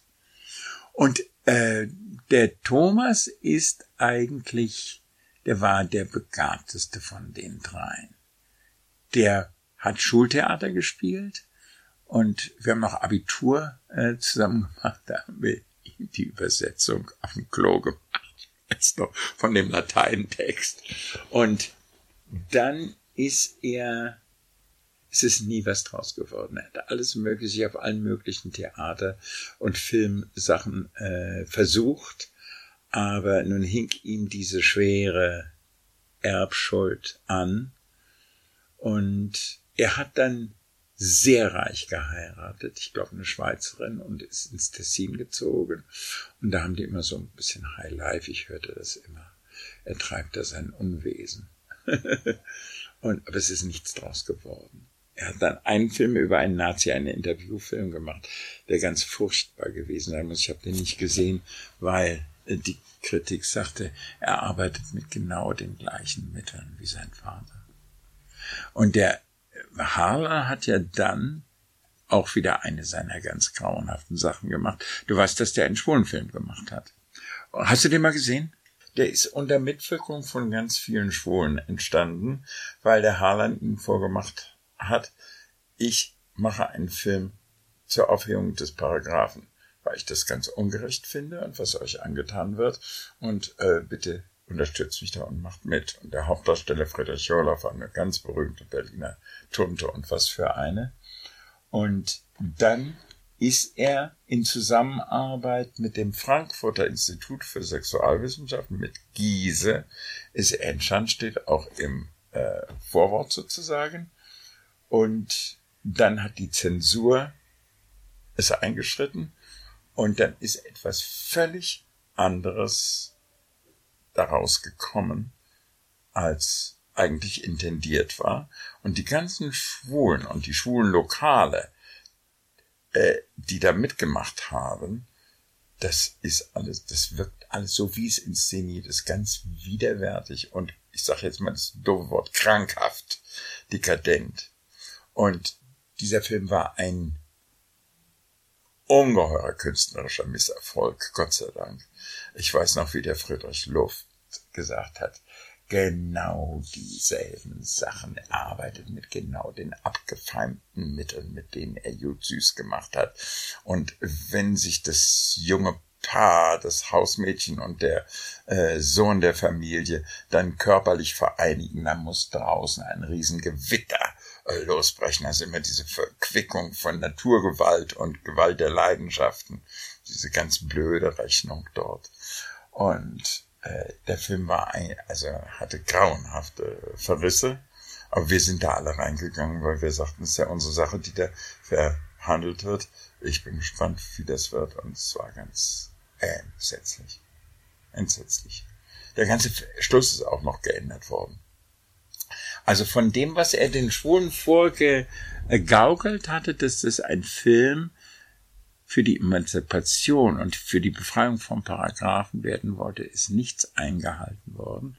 Und dann sagte der Friedrich Luft eben auch noch so richtig, was hier an dem Film so widerwärtig ist, ist die Verbindung von Art, von moderner, dekadenter Kunst und Homosexualität die es ja so nie gab. Aber dass eben moderne Kunst etwas ver eigentlich Verwerfliches und Ablehnenswertes ist, weil es auch an diese sexuelle Aberration geknüpft ist und gebunden ist. Es war dir eine Einlegen, sich zu Heinrich George zu äußern. Ja, was ich noch erzählen wollte. Heinrich George ist dir ein Begriff. Das war der Intendant meines Vaters. Und ein wirklich großer, großer Schauspieler und leider ein ganz schlimmer und charakterloser Nazi. Und er stand einem Theater vor, das ausschließlich von Antifaschisten bevölkert war. Schauspieler sind ja also von Paul Wegner, sowas, die waren alle große Anti-Nazis. Er hatte auch den vierteljüdischen Horst Kaspar als Protagonisten engagiert, aber es war ein wildes Anti-Nazi-Loch. Und von 1945, 44 an waren wir ja dann ohne Einkünfte, weil es keine Gage mehr gab. Und wir haben dann überlebt in dem die ganzen Kollegen meines Vaters, angeführt von Paul Wegener und Horst Kasper, eine Solidaritätssammlung gemacht haben und uns so viel Geld zur Verfügung gestellt haben, da kam sehr viel zusammen, dass wir bis 1945 überleben konnten. Und der Einzige, der keinen Pfennig dazu gegeben hat, das abschmetterte, war sein Chef. Der hat nicht einmal bei meiner Mutter angerufen oder die Bertha Drews und gefragt, wie kommen Sie denn zurecht und überhaupt gar nichts. War wirklich ganz fieses äh, Wegschauen und Ablehnung. Aber wir haben äh, durch die Solidaritätsaktionen der Schauspieler dann also Miete bezahlen können und äh, überleben können. Schiller Theater hat ja noch gespielt bis zum Sommer 44, dann wurden die Theater geschlossen. Und äh, dann, äh, also mit der beginnenden Spielzeit, die gar nicht mehr anfing, machten die Theater zu. Die Leute wurden alle entweder dienstverpflichtet oder kamen in Fabriken, je nachdem. Und mein Vater saß und es gab eben kein Geld mehr. Wie verhielt sich Heinrich George zur Zeit des Holocausts? Hat er über eure gefährliche Situation geschwiegen? Hat er ja eben nicht. Also, er, äh, es gibt einen Biografen von George, der mit ihm eingesessen, ich habe vergessen, ich habe es drüben, äh, ich habe das Buch auch, der auch eine Biografie von ihm geschrieben hat, der ihn unendlich verehrt und der gerade über den Fall Meyer Hanno nun ganz viel schreibt und jedes Wort ist falsch. Jedes Wort ist falsch. Da gibt es einen Briefwechsel, der da in meinem Computer ist, wo er mir dann sogar mit einem Prozess gedroht hat wegen Verleumdung und sowas. Also ganz, ganz furchtbarer, ganz unangenehmer Mann um der da wird eben äh, auch die Haltung meiner Mutter äh, so zur Schnecke gemacht, äh, also wie sie sich dann bei diesen Entnazifizierungsgeschichten verhalten hat, weil meine Mutter einfach sagte, er hat immer gesagt, er würde was tun, aber er hat nichts getan. Und es ging im Wesentlichen darum, 1942 etwas zu unternehmen, um äh, mich wieder auf die höhere Schule äh, schicken, äh, gehen zu lassen. Und da hat die Käthe Dorsch ganz fabelhaft funktioniert und sich eingesetzt. Da hat die Camilla Horn, das Gretchen in dem Faust, ganz toll äh, etwas gemacht, versucht also auf Leute Einfluss zu machen über Hinkel. Und Georg hat nichts gemacht. Er hat nichts gemacht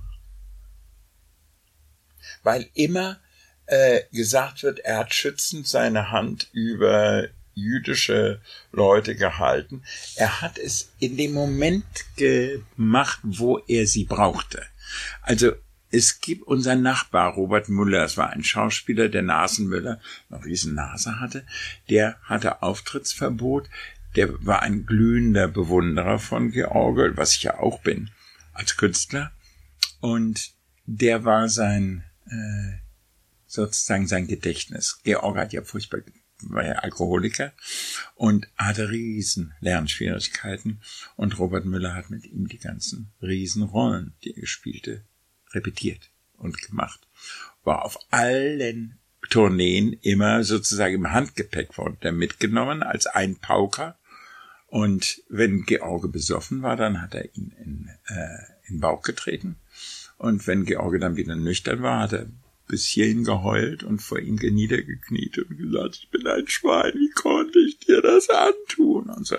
Es waren immer diese ähm, extrem kontinentalen Sachen von, die auch sehr russisch sind, also Postmeister von für, für eruptiven Gefühlsergüssen und dann einer eiskalten Brutalität. Hattest du Kontakt zu seiner Familie? Warst du bekannt mit seinen Kindern? Ja, ich kannte, äh, ich kenne sie beide. Er hat ja zwei. Er hatte den, äh, der mit Fassbinder auch befreundet war, auch mitgespielt hat, den Jan, der dieses, der hat ein Museum gemacht oder eine Sammlung gemacht, der er vorsteht, äh, auch im Zusammenhang mit Fassbinder. Der war aber der hat ein bisschen gespielt, aber nichts Nennenswertes. Fassbinder hat einen Kurzfilm mit ihm gemacht. Und äh, den äh, Götz, den kannte ich. Der ging mit meinem Bruder dann auf die gleiche Schule, auf die Berthold-Otto-Schule. Und da waren die Jungs. Und da hat er gesagt, mein Vater war der Chef von deinem Vater. Was soll es sagen? Und der spielte dann äh, bei der Eröffnung des Schiller-Theaters, das war ja seines Theaters gewesen, das wird eröffnet durch eine Barlock-Inszenierung von Wilhelm Tell, noch mit dem alten Bassermann als Attinghausen. Und er spielte Götz George vielleicht neun bis zehnjährig den Tellknaben. Und Berlin hatte furchtbar, ja Vater, lieber Vater, habe ich gesehen. Und dann ist er aber, er hat dann gelernt, ist dann in, nach Göttingen gegangen als Schauspieler und dann sind wir uns ein paar Mal begegnet. Äh, es gab einmal ein Fußballspiel zwischen dem Göttinger äh, Fußballclub Club am Theater und dem Wuppertaler. Und da kam er als Spieler auch und da waren wir nachher zusammen. Das war ganz lustig, uns nun als erwachsene Männer über unsere Eltern, auszust Väter auszutauschen. Ich habe durch einige TV-Auftritte und Kommentar von Götz Georg für die Medien den Eindruck, dass er, im Gegensatz zu seiner befreundeten Kollegin Christian Herbiger, die sich sehr kritisch mit der Vergangenheit ihrer Eltern auseinandergesetzt zu haben scheint, eher eine beschönende, verdrängende Haltung zu seinem Vater einnimmt hast du vollkommen recht, denn er hat den Vater natürlich auch wahnsinnig verehrt. Er muss auch gewesen sein, warte mal, acht oder neun oder sowas, als der Vater starb und hat nun immer nur dieses Riesenvorbild gehabt, dem er ja auch ein bisschen nachgearbeitet, äh, geeifert hat, gehabt. Und genau wie im Falle äh, Harlan sind ja diese übermächtigen Väter für das Kind immer eine ganz große Bremse. Der übermächtige Eindruck vom Veit Harlan hat den Tommy eigentlich für den Rest seines Lebens zerstört. Der hat ja ein Buch geschrieben, wo er das versuchte aufzuarbeiten. Äh, es war aber eigentlich ein furchtbarer Misserfolg auch gewesen. Und der Götz hat das geschafft. Der hat sich eben äh, enorm als Schauspieler profilieren können. Und äh, ich, ich habe, also jetzt ist er ja nun älter, kommt jetzt langsam in das Alter, wie der Vater damals war. Und wenn ich so Fernsehspiele, gute Fernsehspiele oder Filme äh, mit ihm sehe, dann merke ich auch, wie er den Stil des Vaters eigentlich vollkommen drauf hat. Dieses Wegspielen, dieses völlige Unterspielen. Also, die haben ja damals noch Quadlik und äh, Kaspar und sowas. Die haben ja alle noch sehr rezitatorisches Theater gemacht mit großen, wenigstens in ihrer Jugend. Also Quadlik dann später überhaupt nicht mehr. Der ist ja immer einfacher geworden. Äh, wenn du Platten hörst, ich habe Schellack-Platten äh, von dem Schiller-Theater-Ensemble, ist der Georger eigentlich vom Stil her der modernste. Weil er völlig Dinge wegspielt. Es gibt einen Film. Äh, ist der Paul Verhoeven ein Begriff? Ist ja auch eine ganze Theaterdynastie, über die es jetzt auch ein Buch gibt. Paul Verhoeven hat einen Film gemacht, in dem mein Vater einen Chauffeur spielte. Damals gab es ja diese großen Drehbücher, links der szenische und rechts die dialogischen Teil. Das war so zweigeteilt. Das waren immer solche riesen Dinge, die dann zu Hause als Makulatur, gab ja kein Papier, benutzt wurden. Und das habe ich aber aufgehoben. Das ist, der Film kam im Krieg raus, der große Schatten. Ist dir das mal begegnet? Nein. Ich muss es mal kurz erzählen. Es ist die Geschichte eines jungen, flotten Schauspielers an einem Stadttheater, der mit dem großen Charakterschauspieler auf der Bühne zusammensteht, äh, in dem Stück Der Richter von Salamer von Calderon. Das ist die Geschichte, wo ein junger Offizier von dem Dorfalkalden die Tochter entehrt und schändet und der Vater will, dass er sie heiratet und er verweigert das und er lässt ihn, er richtet ihn hin oder tötet ihn und kriegt dann aber da Recht dabei. Und es war ein ganz großes Erfolgsstück am äh, Schiller-Theater. Und da das so ein Riesenerfolg auf der Bühne war, haben sie also in der Besetzung, nämlich Quadflieg als Verführer und George, einen Film daraus gemacht, wo sich dieselbe Geschichte, die sich in dem Stück, was die immer zusammen spielen, nun in ihrem Privatleben auch abspielt, indem nämlich der junge Schauspieler sich an die Tochter von dem, Schau von dem alten Schauspieler ranmacht, die verführt und dann im Stich lässt und sie sich das Leben nimmt. Und sie müssen den Richter von Salamer spielen und der George unter der Wucht dessen, was ihm widerfahren ist, verliert auf der Bühne völlig die Fassung und bedroht den wirklich und bringt den fast auf der Bühne, erschlägt ihn. Fast, also fast. Vorstellung muss abgebrochen werden. Beide Existenzen ist ruiniert. Der Alte verschwindet und der Schauspieler, weil ruchbar geworden ist, was da passiert ist, kriegt also kein Bein mehr auf dem Boden, muss ganz langsam wieder anfangen, heiratet dann eine glückliche Ehe, aber kommt dann langsam wieder auf die Bühne und seine Rolle nach wie vor ist dieser äh, Verführer in dem Stück und er gastiert damit an einem Stadttheater und es ist die Verständigungsprobe. Das machte man ja früher, dass man in einer Rolle gastierte und plötzlich teilt sich äh, die äh, verbreitet sich die Nachricht, Vorstellung kann gar nicht stattfinden, weil der Pedro Crespo Schauspieler ganz schwer erkrankt ist. Und da kommt ein alter Souffleur aus dem Kasten und sagt, ich bin studiert und ich kann die Rolle und ich könnte sie spielen. Und es ist niemands anders als Heinrich George, der nach diesem Skandal dann als Souffleur irgendwo sein Leben fristet in einer anderen Stadt. Und es kommt tatsächlich auch dazu, jetzt kriege ich fast Tränen, es kommt dazu, dass die das nun wieder spielen nach diesem Schrecklichen, was alles passiert ist. Und die Szene kommt, wo er ihn damals fast umgebracht hat. Und beim zweiten Mal geht es eben gut und er spielt das normalerweise zu Ende. Nicht? Also Widerspiegeln von privatem Schicksal in dem Bühnenschicksal. Ist ein, äh, eine Schnolze, aber fantastisch gemacht. Ah, der, der George ist so fabelhaft in dieser Rolle, weil er, abgesehen von den großen, dynamischen Ausbrüchen, eigentlich alles eher sehr zurücknimmt. Und ich habe dieses, da wir dieses Filmskript hatten, das Ding fast auswendig gekannt. Gebt mir doch den Gnadenstoß, denn entehrt kann ich leben. Ich kann's noch, kann's noch heute. Und ich habe diesen Film aber nie gesehen, weil er damals über 14 war. Und vor drei, vier Jahren lief der nachmittags im Fernsehen. Und ich habe den aufgezeichnet. Und habe nun zum ersten Mal einen Film, den ich bis ins Detail aus Erzählung und aus der Beschreibung kannte, auf dem Screen gesehen. Das war vielleicht ein Erlebnis. Und er ist wirklich sehr gut. Ich meine, es ist eine große Schnulze, aber toll gemacht. Wie ist dein Verhältnis zu Götz George? Existiert eine Freundschaft? Steht die Vergangenheit seines Vaters zwischen dir und seiner Familie?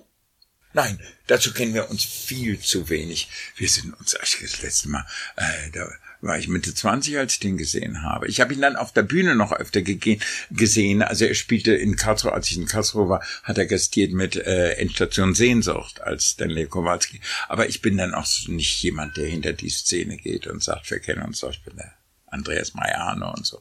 Das liegt mir nicht so sehr. Ich habe das bloß kritisch gesehen und ich fand den immer sehr gut.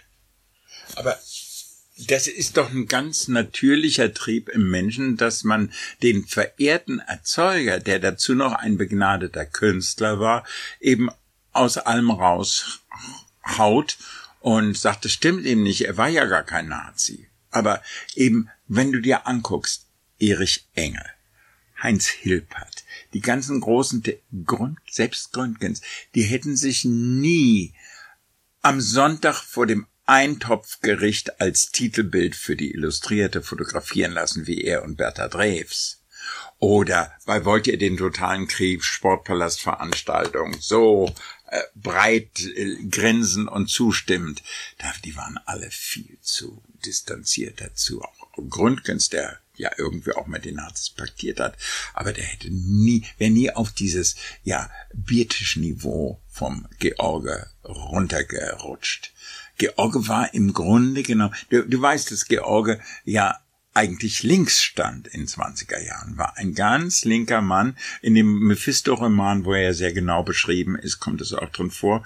Und ich weiß, wie er als Kommunist der Lotte Löbinger, der Lebensgefährtin von Wehner, ich habe sie gerade gestern, lief der Wehner-Film nochmal, da ist sie nochmal drin, wo er sagte nach dem Machtwechsel, Lotte, umflaggen.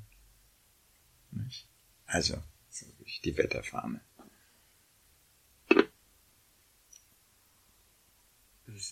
Man muss die Sachen trennen können. Also ich habe George gegenüber als Künstler eine wirklich schrankenlose Bewunderung, weil ich, also die Filme kenne ich fast alle, ob das Hochzeit auf Berne, auch die Komödien kenne ich fast alle. Ich habe seinen Stil, der von den Charakterschauspielern einfach der modernste ist. Äh, was der da als Nettelbeck in dem Kolberg-Film, wie der unterspielt, das ist so grandios. Alle singen ihre großen Arien, Horst Gasper und sowas. Das war gut, aber es war Hoftheater im Grunde genommen. Und er wirklich ganz zurückgenommen privat. Das war schon stilbildend. Aber er war eine Sau. Ganz klar.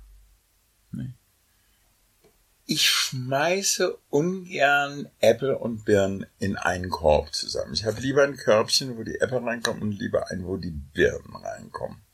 Äh, ich weiß sehr genau zu differenzieren zwischen künstlerischer Hochachtung, Wertschätzung und menschlicher äh, Ablehnung.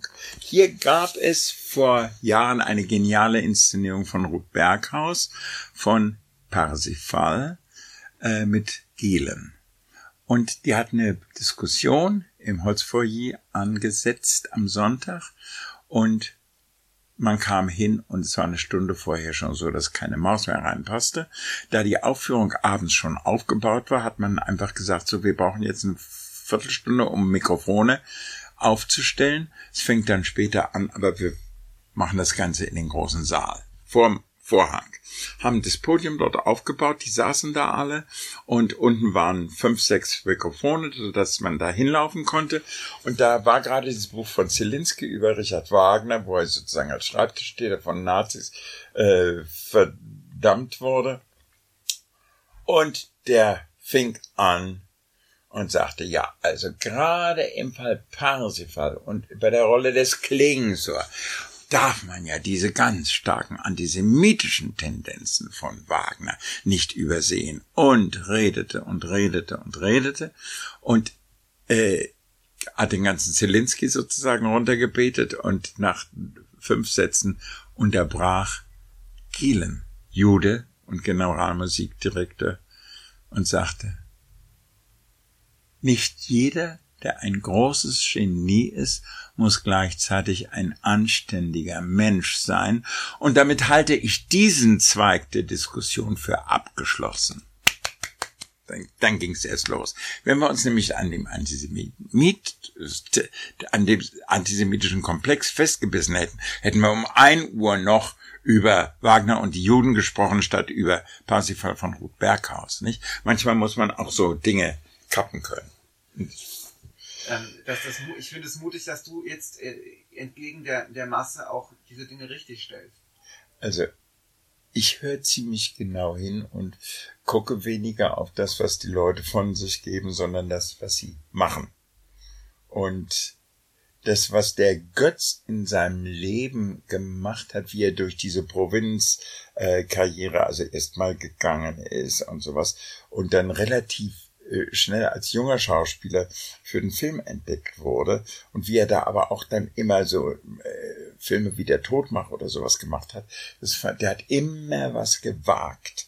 Der hat äh, also das Tollste, ich weiß nicht, ob du den Film von der Hundgeburt äh, kennst, wo er einen Schwulen spielt. Ja, ja. Ja, also das finde ich ja so wunderbar, weil er dieses Tundenklischee vollkommen vermeidet, aber du nimmst das ihm ab. Und ich finde es einen wunderbaren Film, eine wunderbare schauspielerische Leistung von ihm auch. Götz George äußerte sich vor kurzem im Fernsehen zum Film und negierte, dass Film eine Wirkung auf die Masse habe. Wie siehst du das? Oh, einfach historisch falsch, denn du weißt, wo äh, äh, Kolberg uraufgeführt worden ist, weißt du? In der eingeschlossenen äh, Seefestung in, na, wie heißt das, in Südfrankreich, äh, am Atlantik. Äh, da, da ist eine Stadt völlig eingeschlossen gewesen, haben die den Film mit dem Fallschirm abge... Äh, ich komme gleich drauf, muss auf die Atlas gucken, ich war schon da. Äh, da ist der Film uraufgeführt worden. Und dann kam erst einen Tag später die Premiere im inzwischen zerstörten äh, Townsend-Palast.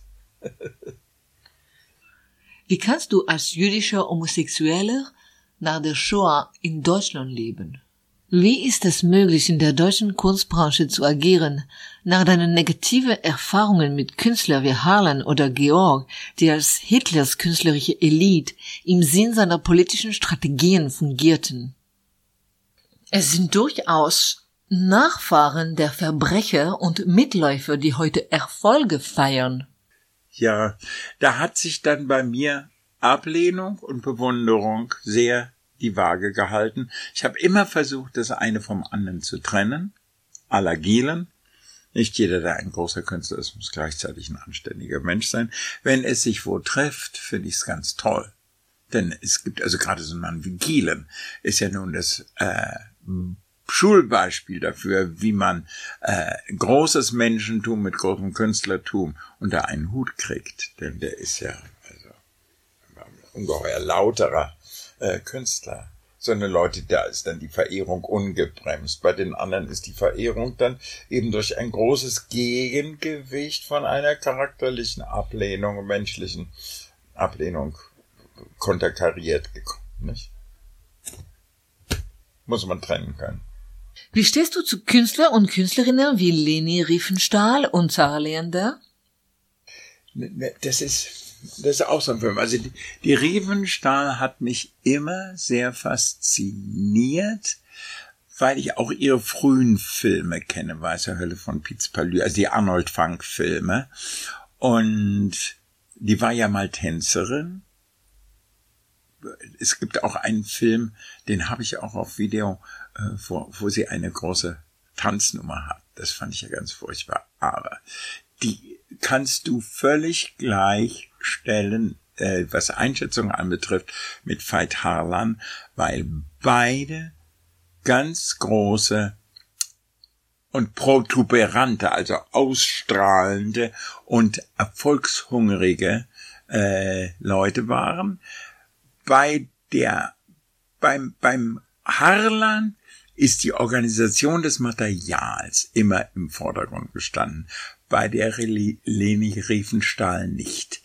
Wenn du ich habe diesen langen zweiteiligen Film, der ein Amerikaner noch zu Lebzeiten von ihr gemacht hat, wo sie 98 oder sowas war, wo sie ihre Schnitttechnik bei den Olympiadefilmen genauestens am Detail erläutert. Da geht es immer in völlig fast schon surreale Bereiche, die du nachher gar nicht merkst. Also zum Beispiel, da ist eine große Sequenz von Brettspringern, die ins Wasser springen und äh, die hat sie, und sie beweist das genau mit Details, da hat sie immer dann dazwischen geschnitten ganz kurze Passagen, wo der Film rückwärts läuft. Und dadurch kriegt das Ganze etwas völlig Schwebendes wie Fische in einem Aquarium durch diese Sachen. Sie, sie hat ganz genau gewusst, was sie machte und äh, das ist toll. Ich lehne ihre menschliche Haltung vollkommen ab und äh, in dem Film wird sie ja nur heftig zu ihrer Vergangenheit befragt und da macht sie sich nur ganz furchtbar leicht, indem sie ihm sagte, er hat mir diese großen Möglichkeiten gegeben, mich auszudrücken. Ich war eine besessene Künstlerin und ich war aber nur Künstlerin und so Triumph des Willens oder die, die, die Parteitagfilme, äh, da sagte, das waren für mich künstlerische Aufgabenstellungen. Aber sie hat sie halt eben mit sehr viel Herzblut gemacht. Ich meine, diese, äh, in dem kürzeren von dem Parteitagfilm, da ist, glaube ich, Sieg des Glaubens heißt der, glaube ich, äh, das ist diese Landung in dem Flugzeug, wo er wirklich wie der liebe Gott aus den Wolken kommt. Das ist schon als Bilderfindung fantastisch. Nicht? Also auch die Olympiadefilme sind filmisch. Ja, ich kann nur in die Knie gehen als, als Cineast. Aber es ist eine alte Nazi-Kuh, die dann auch Leute äh, in Tiefland, äh, die eigentlich zum Tode verurteilt waren, als Statisten missbraucht hat und so. Also wirklich grauenhafte Sachen. Und ja. nie dazu gestanden hat. Nicht? Es gibt so ein paar Leute, also äh, Sarah hat ein paar Jahre vor ihrem Tod mal an zwei Samstagnachmittagen so ihre Lebensgeschichte erzählt. Und da dachte ich, wie kann man nur so durselig sein und aus nichts etwas gelernt haben? Sie erzählte eben ja, bei der Ufer wurde eben jeder Schritt uns diktiert von der Produktionsgenossenschaft, was man anhat, was für eine Frisur man hat, wie man auftritt und sowas. Wir waren völlig instrumentalisiert und auf der Klaviatur, die Zara Lerner hieß, spielte eben die Ufa. Ja, heute als bewusste Frau muss man ja sagen, die haben mich dahin geführt, wo ich eigentlich gar nicht wollte. Sie sagt das mit einem großen, schwärmerischen Augenaufschlag, statt zu sagen, also was damals mit uns veranstaltet wurde, ist ja, spottet ja jeder künstlerischen Autonomie. Hohn. Nicht, also sie hat gar, sie hat aus nichts etwas gelernt. Deswegen das war eine der dämlichsten und blödesten Interviewgeschichten da. Ich habe alle ihre Filme gesehen natürlich. Die waren immer jugendfrei. Ich glaube, bis auf ein oder zwei, die habe ich alle, alle gesehen und habe die auch alle auf Video. Und das ist nur eigentlich gar keine gute Schauspielerin, aber eine tolle Diva. Das muss man sagen. Und ihr Gesangsstil auch da hat sie auch was ganz äh, Unverwechselbares da geschaffen. Sie hat sich dann auch, sie hat ja 100 Abschiedstourneen gemacht und dann immer noch eine. Und meine Nachbarn sind äh, in Wuppertal immer hingegangen und sagten immer nur das Schminkwunder. Ich wollte mir das nie antun. ich habe sie nie in Person gesehen. Also die ganze Ecke ist nicht so meine. Es gibt eine Renaissance der Nazischlager in der heutigen Generation. Nina Hagen singt beispielsweise Lieder von Sarah Leander, darunter Es wird einmal ein Wunder geschehen oder Der Wind hat mir ein Lied erzählt. Es werden also Lieder mit ideologischen Inhalten salonfähig gemacht und behauptet es seien inhaltlose Schlager, die einhergehen mit angeblich inhaltlosen Revue-Filmen. Es wird vergessen, dass Sarah Leander Kompositionen für das Durchhalten des Militärs und der Heimatfront von Nazi-Deutschland wie Davon geht die Welt nicht unter sang. Wie stehst du zu dieser Entwicklung? Der hat aber eine ganz äh, furchtbare Wirkung gehabt, weil wenn du den Text anguckst, der ist ja. im, im verloren, praktisch verloren gegangenen Krieg ist das gemacht worden und die Message, die dieser Text heißt, die wird ja noch gebraucht. Davon geht die Welt nicht unter. Da kommen wir schon drüber hinweg. Das hat etwas absolut, wie der ganze Film, äh, die große Liebe, hat etwas absolut durchhaltemäßiges. Und ich wundere mich, er ist dann mit Schnittauflagen nach dem Krieg ja wieder aufgeführt worden. Und ich war in Bad Füssing, da gibt's drei kleine Filmkunstkinos und ich kenne den Besitzer, der eigentlich sehr nett ist, gut. Und der hat so ein Sarah Leander Festival gemacht. Und da habe ich gesagt, wissen Sie eigentlich, dass das, was Sie hier spielen, als ganz furchtbarer Nazi-Dreck ist? Und worauf er die Welt nicht mehr verstand und sagte, aber das ist doch schon alles so lange her, das ist doch schon historisch geworden. Das große Durchhaltemoment war eigentlich diese Szene mit den schunkelnden Soldaten da. Ja. Und die war auch äh, so inszeniert, dass ich sie, ich habe das mit neun oder zehn gesehen, den Film, der war jugendfrei und die habe ich mein Leben lang nicht vergessen. Wie die sich dann plötzlich alle äh, da unterhaken und so, die Reihen verschoben, schunkeln zu ihr. Wie stehst du zu Wagner, der ein bekennender Antisemit war? Was denkst du über sein Werk? Zu bestimmten Leuten hatte ich zu Zeiten meines Lebens eben verschiedene Haltungen. So wie ich, also zuerst mal ganz anti-wagnerianisch aufgezogen bin, ich dann merkte, das ist überhaupt der zentrale Komponist des 19. Jahrhunderts, auf den alles zuläuft und von dem dann alles, ganze Entwicklung zu Schönberg und Maler hin ausgeht. Also das war schon sehr verschieden. Ich habe früher, Tchaikovsky war für mich der Salonkomponist, bis ich dann plötzlich merkte, das ist ein ganz, ganz großer Komponist. Und was sind das für Partituren? Also das revidiert man dann im Laufe seiner Erkenntnis. Oder etwas, was einmal sehr viel bedeutet hat, ist plötzlich gar nicht mehr. Ich habe mal diesen damals ungeheuer erfolgreichen Film äh, mit der Melina Mercury, äh, Jamais le Dimanche, Sonntags nie, äh, gesehen. Da sind wir alle rein und fanden es ganz toll.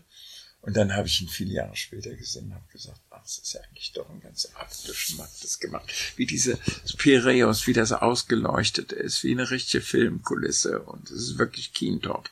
Also, dass man Dinge dann einfach nach Jahren nicht mehr erträgt. Aber das ist ja eigentlich auch gut, man verändert sich. Und dadurch verändern sich auch die Dinge und die Sicht auf Dinge. Du bist befreundet mit Rosa von Braunheim.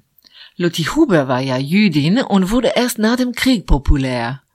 Liebt er die Femme fatale? Hat er ebenso Interesse an den ehemaligen Nazi-Diven? Weniger als Fassbinder mehr. Nicht Fassbinder mehr. Aber Rosa wüsste ich eigentlich gar nicht. Nee, das war gar nicht sein Genre. Er hat am Anfang mit, er war ja mal verheiratet mit einer Schauspielerin, Carla Laulu, die damals so eine Diva des der Gegenfilmkultur war. Und die gibt es noch. Und äh, mit der hat er verschiedene Filme gemacht. Also die war so ein Ich weiß nicht, ob du einen meiner Lieblingsfilme von Werner Schröder kennst, der Bomberpilot. Das, das ist so wahnsinnig komisch. Das spielt im Kriege, wo drei Deutsche meiden, äh, weil sie ja an der Front nicht kämpfen können, nun wenigstens Truppenbetreuung äh, musikalische machen und verdingen sich in so einer Kompanie, die dann so Fronttheater macht. Und diese drei, das ist die Mascha Rabben und die Carla Aulaulu und die, äh, na, die gestorben ist an Krebs, äh, mit der er so viel gearbeitet hat, der Schröder die auch auf der Bühne äh, viel gespielt hat. Ich komme gleich drauf. Äh, Magdalena Montezuma. Die drei und die alle Dilettantinnen sind und kommt eine raus und sagt, ich singe das Wesendonk-Lied. Fünf. Es ist unbeschreiblich komisch. Den solltest du dir mal anschauen. Du hast ein großes Interesse am Film. Darf ich dich nach deiner Meinung zu einigen berühmten Filmemachern und Schauspielern befragen? Georg Wilhelm Papst kanntest du nicht persönlich. Wie denkst du über sein Övre? Nein, ich habe ja, ja. ganz viele Filme von ihm. Solche Leute habe ich nie kennengelernt. Ja. Aber von dem habe ich nun auch von den Immigrationsfilmen eine ganze Reihe gesehen. Und das ist ein ganz großer Cineast. Ganz großer, für mich ganz großer Regisseur.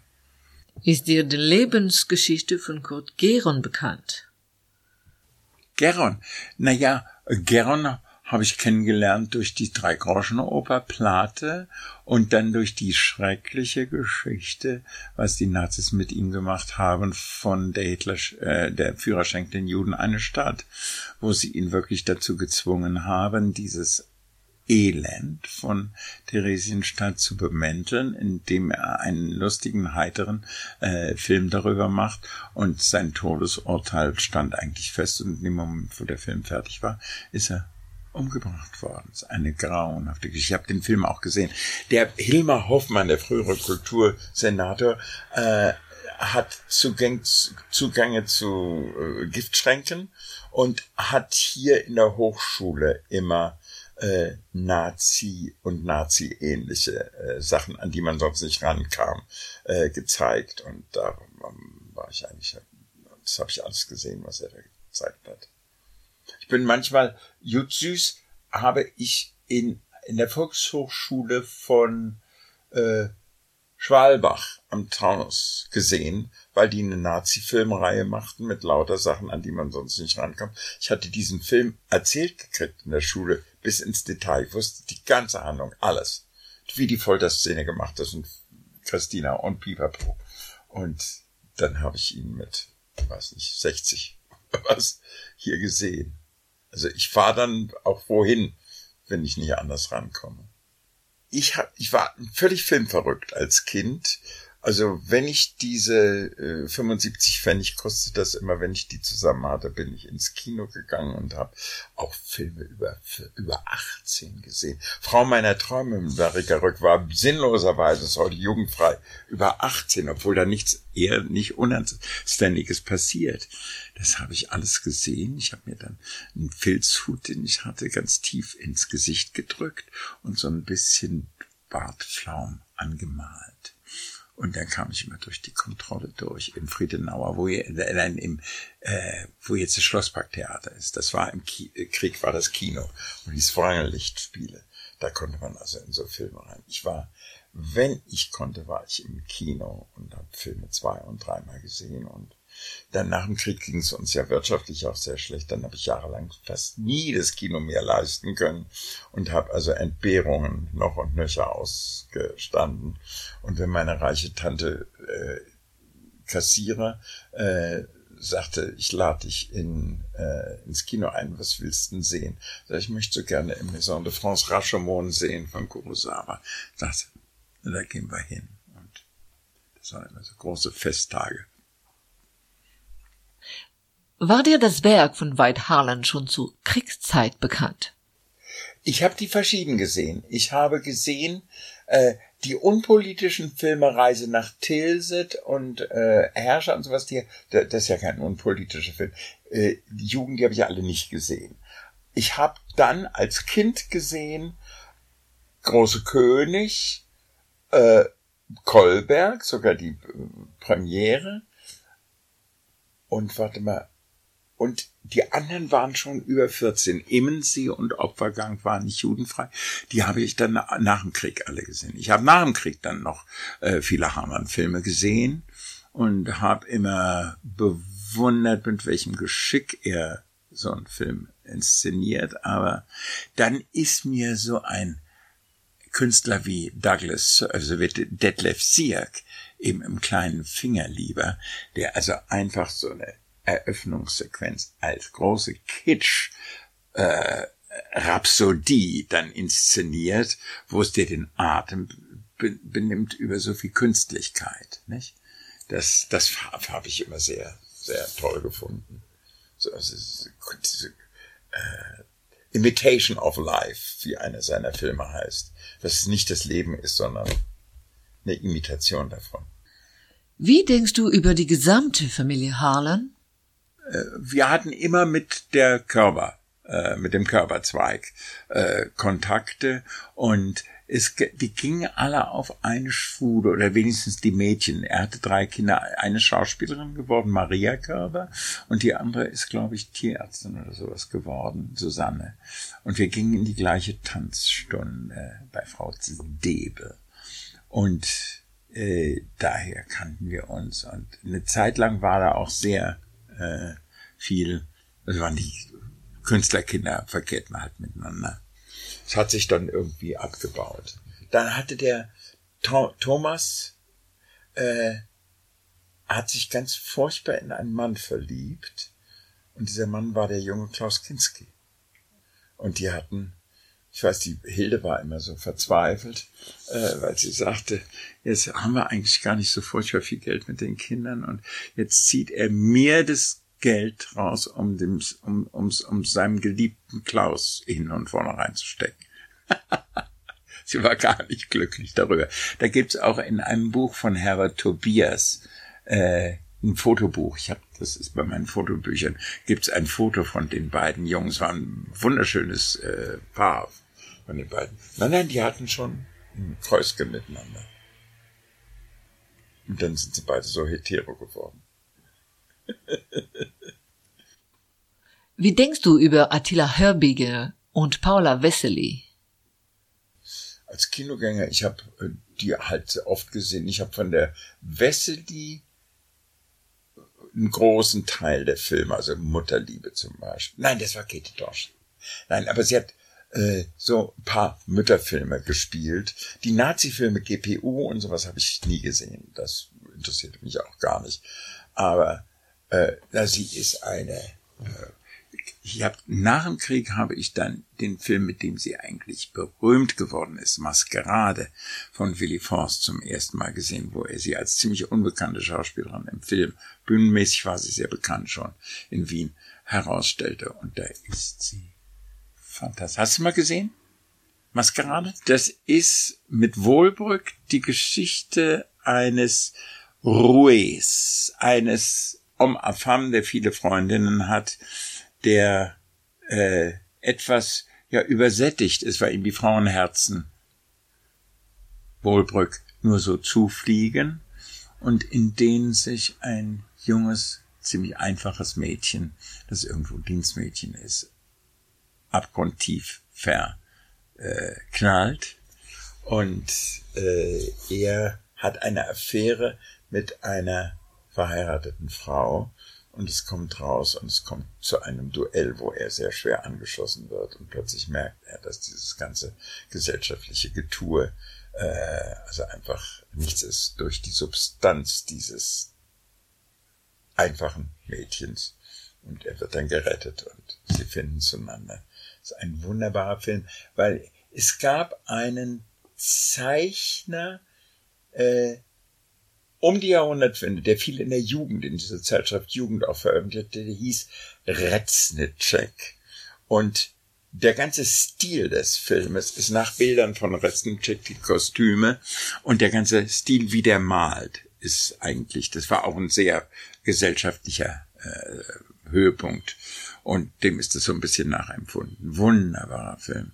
Da, da ist eine Szene mit äh, Hans Mose, der spielt so einen verknallten, da ist es noch vor seiner Klamottenzeit, so einen verdrückten Hausdiener dort und die unterhalten sich und äh, da sagte er, stellen Sie sich vor, dieser Maler hat vor mich in sein, hat mich in sein Atelier eingeladen und ich weiß doch, was da läuft.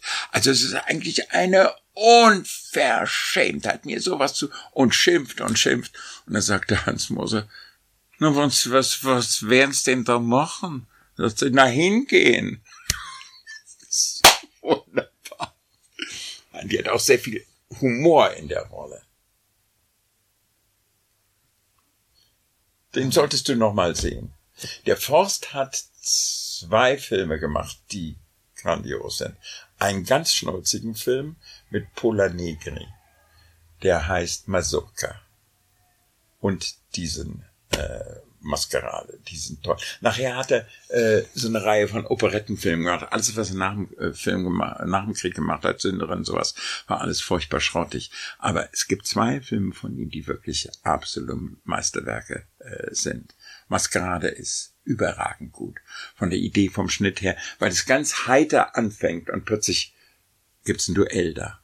Wunderbar wussten sämtliche Mitarbeiter der UFA zur Kriegszeit über die Shoah Bescheid. Die Leute, die es wissen wollten, wussten es auch. Guck mal, äh, der Speer hat ja nun äh, immer behauptet, er habe zwar die ganze Rüstung, sowas alles organisiert, aber von den Vernichtungslagern hätte er nichts gewusst. Und die Gitta Sereni, die dann die große Biografie, die hat ihn sehr verehrt, aber auch mit Distanz über ihn geschrieben hat, die hat ihn in einem äh, der frühen äh, Zeitmagazine mal heftig befragt. Ich habe das noch drüben, ich habe die gesammelt. Und da hat sie ihm wirklich keine Ruhe gelassen, hat gesagt, aber Sie haben doch, und Sie waren noch auf der und der Konferenz, ja, da bin ich vorher weg und sowas. Und dann hat sie ihn so in die Enge getrieben und damit hört es auch auf, dass er sagte, ich habe es nicht gewusst, aber ich habe es geahnt. Und das sagt alles. Inzwischen hat aber die historische Forschung bewiesen, sind ja inzwischen 25 Jahre ins Land gegangen, äh, dass er das natürlich alles gewusst hat, obwohl er es immer geleugnet hat. Der hat seine ganze Vergangenheit ungeheuer auffrisiert. Ich, ist ein grandioser Schreiber. Ich habe also Spandauer Tagebuch ist eins der Jahrhundertbücher. Aber es stimmt hinten und vorne. Aber es ist toll, atemberaubend geschrieben. Das kann ich auch voneinander unterscheiden. Wie hast du die Reichspogromnacht erlebt? Das war der erste große Einbruch in meine heile Kinderwelt, wo ich merkte, die Welt, so wie ich sie bisher erfahren habe, kann irgendwo nicht stimmen, wenn das passiert. Ich kann es genau festmachen. Am Breitenbachplatz, das ist so ein runder Platz, sind lauter Geschäfte, da gab es ein jüdisches Geschäft, Zunz Café von zwei Schwestern und die haben dieses Café gemacht. Wir haben da immer Kaffee gekauft, die waren entzückend. Und wir hörten davon und irgendwie bin ich dann zum Breitenbachplatz gegangen und habe gesehen, dass es war das einzige jüdische Geschäft, das da die Scheiben eingeschmissen und irgendwie geplündert war und sah ganz hinten drin die beiden Zunstdamen weinend und verängstigt und verhärmt im Schatten dort kauern und vorne stand Polizei und hat nichts unternommen. Und kein Mensch kam zur Hilfe oder hat mit denen geredet oder sie rausgeholt. Und da bin ich wirklich mit einem, mit großer Fassungslosigkeit nach Hause und da hat die Welt einen ganz schweren Riss gekriegt. Und dann hörte ich nachher, was äh, passiert war, worum es ging äh, also Herschel Grünspan und, und, und. Das wurde dann unterfüttert. Aber nur dieses Bild, dass in einem bürgerlichen Wohngegend ein Geschäft wirklich geplündert und beschmiert und äh, äh, verwüstet wird und niemand etwas dagegen unternimmt, sondern die Leute faxen und grinsend da stehen. Dabei war das auch keine Nazi-Gegend. Denke, es wäre schon was anderes gewesen. Nicht? Wusstest du zur Kriegszeit von der Shoah? Wussten die Deutschen von der Shoah? Ich war bei Kriegsende zwölf. Also, ich war meiner, äh, meinem Alter entsprechend immer viel frühreifer. Ich wusste von Vergasungen schon mit zehn. Das war, weil meine Leute aus unserer Bekanntschaft äh, und eben abgeholt waren. Dann wusste man genau, der ist jetzt in Theresienstadt und der ist jetzt in Auschwitz und der lebt nicht mehr. Oder diese vielen Selbstmorde von den Juden, die sich alle vergiftet haben und so. Äh, nach dem Kriege war ein absoluter, mich sehr verärgernder und verletzender Stillschweigerabkommen. Das das, was passiert war, zwar durch die Filme Todesmühlen zum Beispiel äh, publik wurde, aber man hat es von sich gewiesen, man hat es verdrängt und es war wirklich dann von den Notstandsgesetzen 68 an dann die Frage, die in der RAF-Zeit die große Rolle spielt. Wusstet ihr die, man, die Frage an die Eltern? Wie weit wusstet ihr? Und wie weit habt ihr es mitgekriegt, nicht? Aber die Nachkriegsgeneration, du, die hatten so viel zu tun, sich am Leben zu erhalten und auch ein bisschen Freude vielleicht noch daran zu haben. Das waren alles Dinge von einer solchen Dimension. Wenn man darauf eingegangen wäre, hätte man nicht mehr weiterleben können. Es war auch so eine Art innere Hygiene, sich dagegen äh, abzuschotten. Also wenn ich an meine Generationsgenossen denk, denke, meine Schulkameraden, ich glaube, die haben ihren Eltern nie die Frage gestellt, wusstet ihr davon oder wart ihr an Ausrottungen beteiligt? Mein Wuppertaler Freund Walter, der jetzt nur gerade gestorben ist, mit dem ich eigentlich mein Leben lang zusammen war, der hat den, der ist zwölf Jahre älter, hat den Krieg noch in Russland mitgemacht und hat sehr viel von seinem, von seiner Kindheit, Jugend erzählt und vom Krieg hat er fast gar nichts erzählt, weil er sagte, ich habe Dinge mit angesehen oder auch mitmachen müssen, über die ich nicht reden kann und möchte. Also da merkte ich so äh, Vernichtungen von Dörfern, wo die Leute in die Kirche getrieben wurden und wurde es angezündet. Und also das, das musste er alles mitgemacht haben und hat's äh, es war ein Schmerzgrab, aber es war dann auch ein Grab. Es ist auch Selbstschutz dann. Wie ist dein Verhältnis zu Deutschland? Und hat es sich im Laufe der Jahre gewandelt? Ich habe mich immer sehr in Deutschland sehr wohl gefühlt. Äh, ich habe mich in der sagen wir mal, frühen Bundesrepublik, auch wegen meiner sexuellen Ausgrenzung, nicht so wohl gefühlt. Ich habe mich von dem Moment der Brandregierung, Brandscheer-Regierung dann, wo so vieles an neuen Bildungsmöglichkeiten äh, auch missbraucht wurde, aber erstmal aufkam, äh, die Jahre nach der ersten äh, der sozialliberalen Koalition habe ich mich sehr äh, wohlgefühlt in Deutschland. Ich habe mit nach 68 trotz der Exzesse von Raff dann doch sehr wohlgefühlt, weil einfach an den Hochschulen ein ungeheuer Auftrieb erstmal war, dass diese ganzen formellen Zöppe der Muff von tausend Jahren wirklich rausgekehrt wurde, war für mich ein großer Befreiungsakt. Ich habe dann mich wieder weniger gut gefühlt, als Mitte der 70er Jahre plötzlich dieses Neo-Biedermeier auftauchte, wo die jungen Leute sich dann wieder verlobten und in die Tanzstunde gingen und die Restauration bürgerlicher Lebensweisen plötzlich wieder nach den wilden Jahren angesagt war. Und dann war es ganz furchtbar, und das habe ich mit äh, zu Stört es? Äh, das habe ich als Hochschullehrer auch mitgekriegt, war dann die geistig moral die Kohl Beginn der Kohlregierung, wo plötzlich eine Generation Gesang studierte, die eiskalt war, die sagte, wissen Sie, mit Ihren mythengeschichtlichen äh, Sachen können Sie uns eigentlich, das können Sie uns eigentlich ersparen, da haben wir doch nur halb hin. Das ist nicht so unser Interesse. Ja, und dann sagten sie, ich will wissen, wie trete ich auf? Wie gehe ich? Wie stehe ich? Wie falle ich? Das ist es. Handwerk. Ich. Dann bist du bei mir an der falschen Schule. Handwerk kriegt ihr von mir aus noch und nöcher. Das schlage ich euch um die Ohren, aber das kann's ja nicht gewesen sein. Ich will ja versuchen, in euch ein künstlerisches Bewusstsein zu entwickeln, dass ihr gut von schlecht und eure Ausdrucksmittel zu differenzieren lernt. Und das geht eben nicht, wenn ich bestimmte Dinge nicht weiß. Wenn ich nicht weiß, wer Ödipus ist und was der Ödipus-Komplex ist, äh, ja bitte, dann fängt's ja an, ihr spielt lauter mythologische Stücke und habt keine Ahnung, wer ist denn nur eigentlich Dionysos zum Beispiel. Also das gehört dazu, das ist ein Teil der Allgemeinbildung. Und wir machen immer ganz viel Technik. Und meine Schüler kommen eigentlich, zumindest was Bühnentechnik anbetrifft, sehr rundum äh, ausgebildet. Hier gehen sie von der Schule ab und werden jeden Repertoireaufführungen gerecht. Aber das kann es nicht gewesen sein.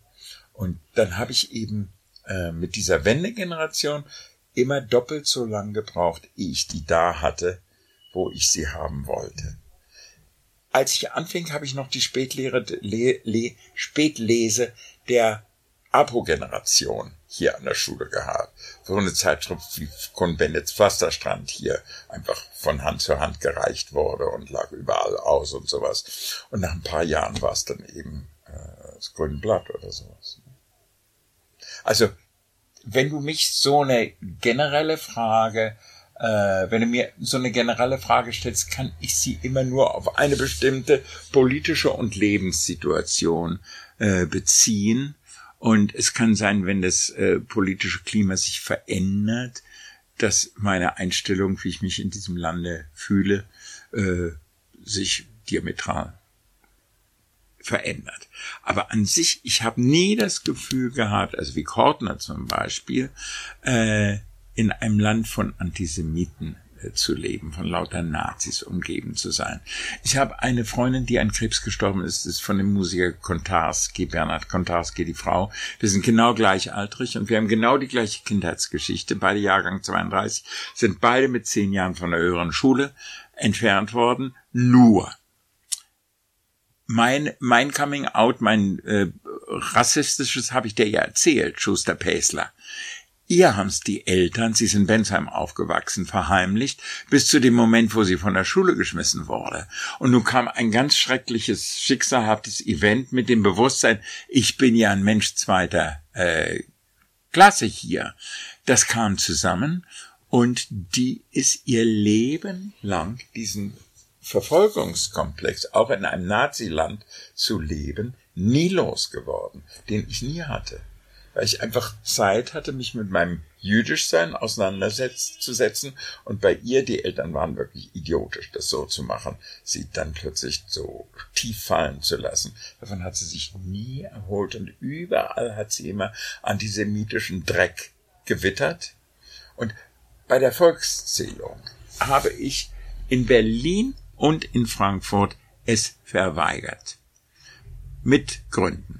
Und dann gab's eine, äh, eine Gerichtsverhandlung und dann sollte ich einen Anwalt anbringen. Da habe ich gesagt, nein, ich habe Argumente noch, warum ich das nicht mache, weil ich den gläsernen Menschen nicht will. Ich möchte mich bitte selbst äh, verteidigen können.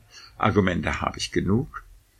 Und sowohl in Berlin als auch in Frankfurt äh, haben sie dann, das ging telefonisch, weil ich dann zu dem Termin habe ich gerade eine Inszenierung oder sowas gemacht, es ging nicht, sagte dann der entsprechende Richter, ach wissen Sie was, ich schlag das nieder. Ich bin nie belangt worden.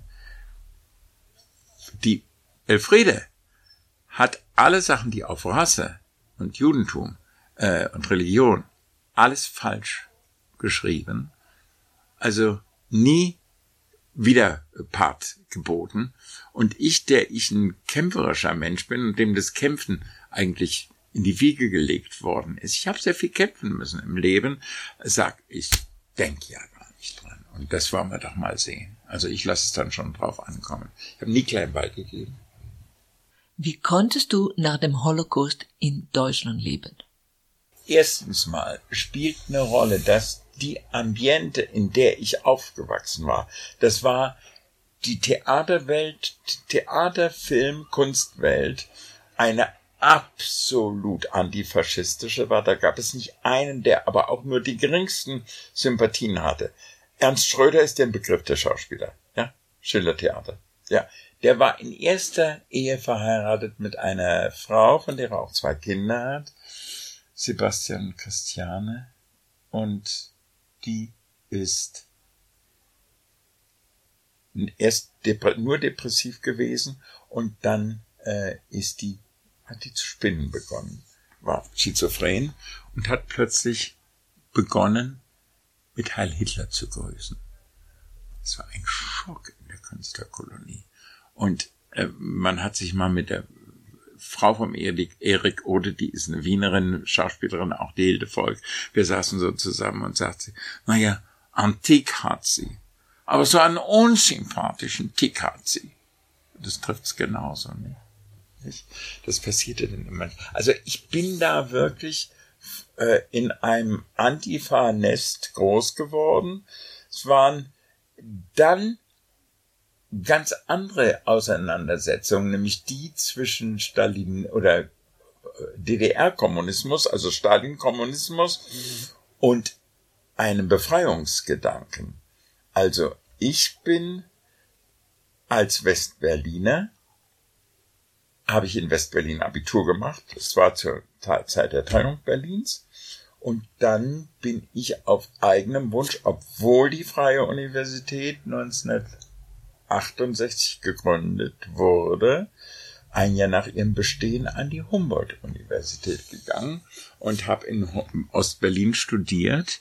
Und habe gemerkt, wie dieses wunderbare alte Scheringsche Institut innerhalb von den beiden Jahren, die ich da war, zwischen 49 und 51, in ein Parteiinstrument umgewandelt wurde, wo einer nach dem anderen umkippte und einer nach dem anderen mit entweder abhaute oder plötzlich im Blauhemd erschien.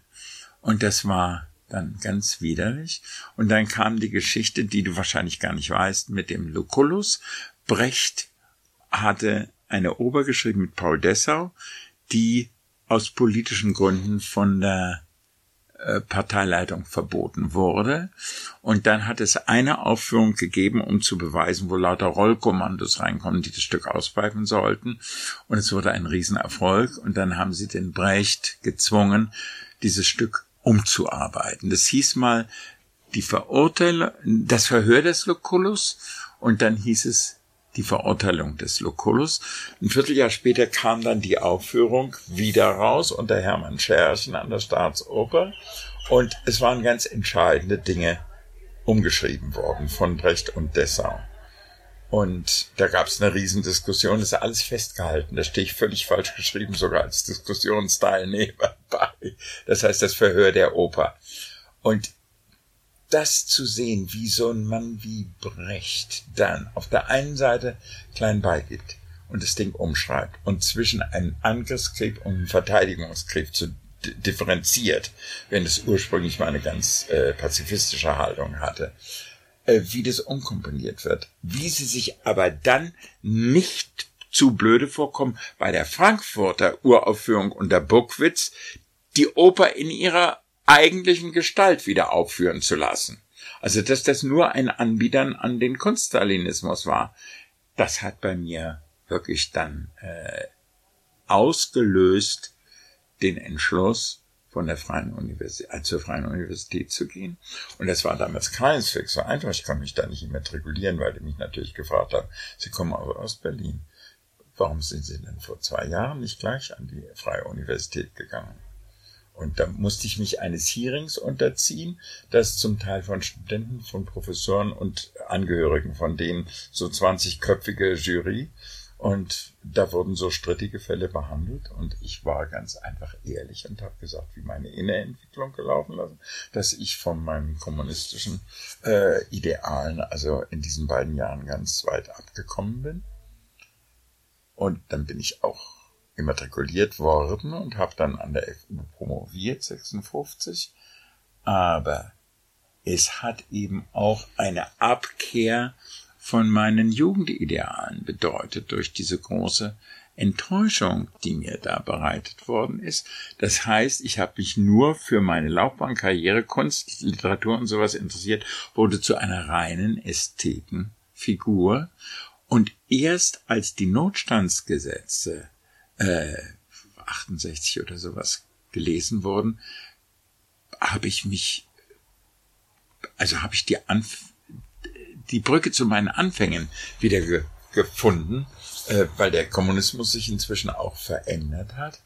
Und ich habe mir angeguckt, was für ein restauratives Land Deutschland, was wir da eigentlich wieder aufgebaut hatten.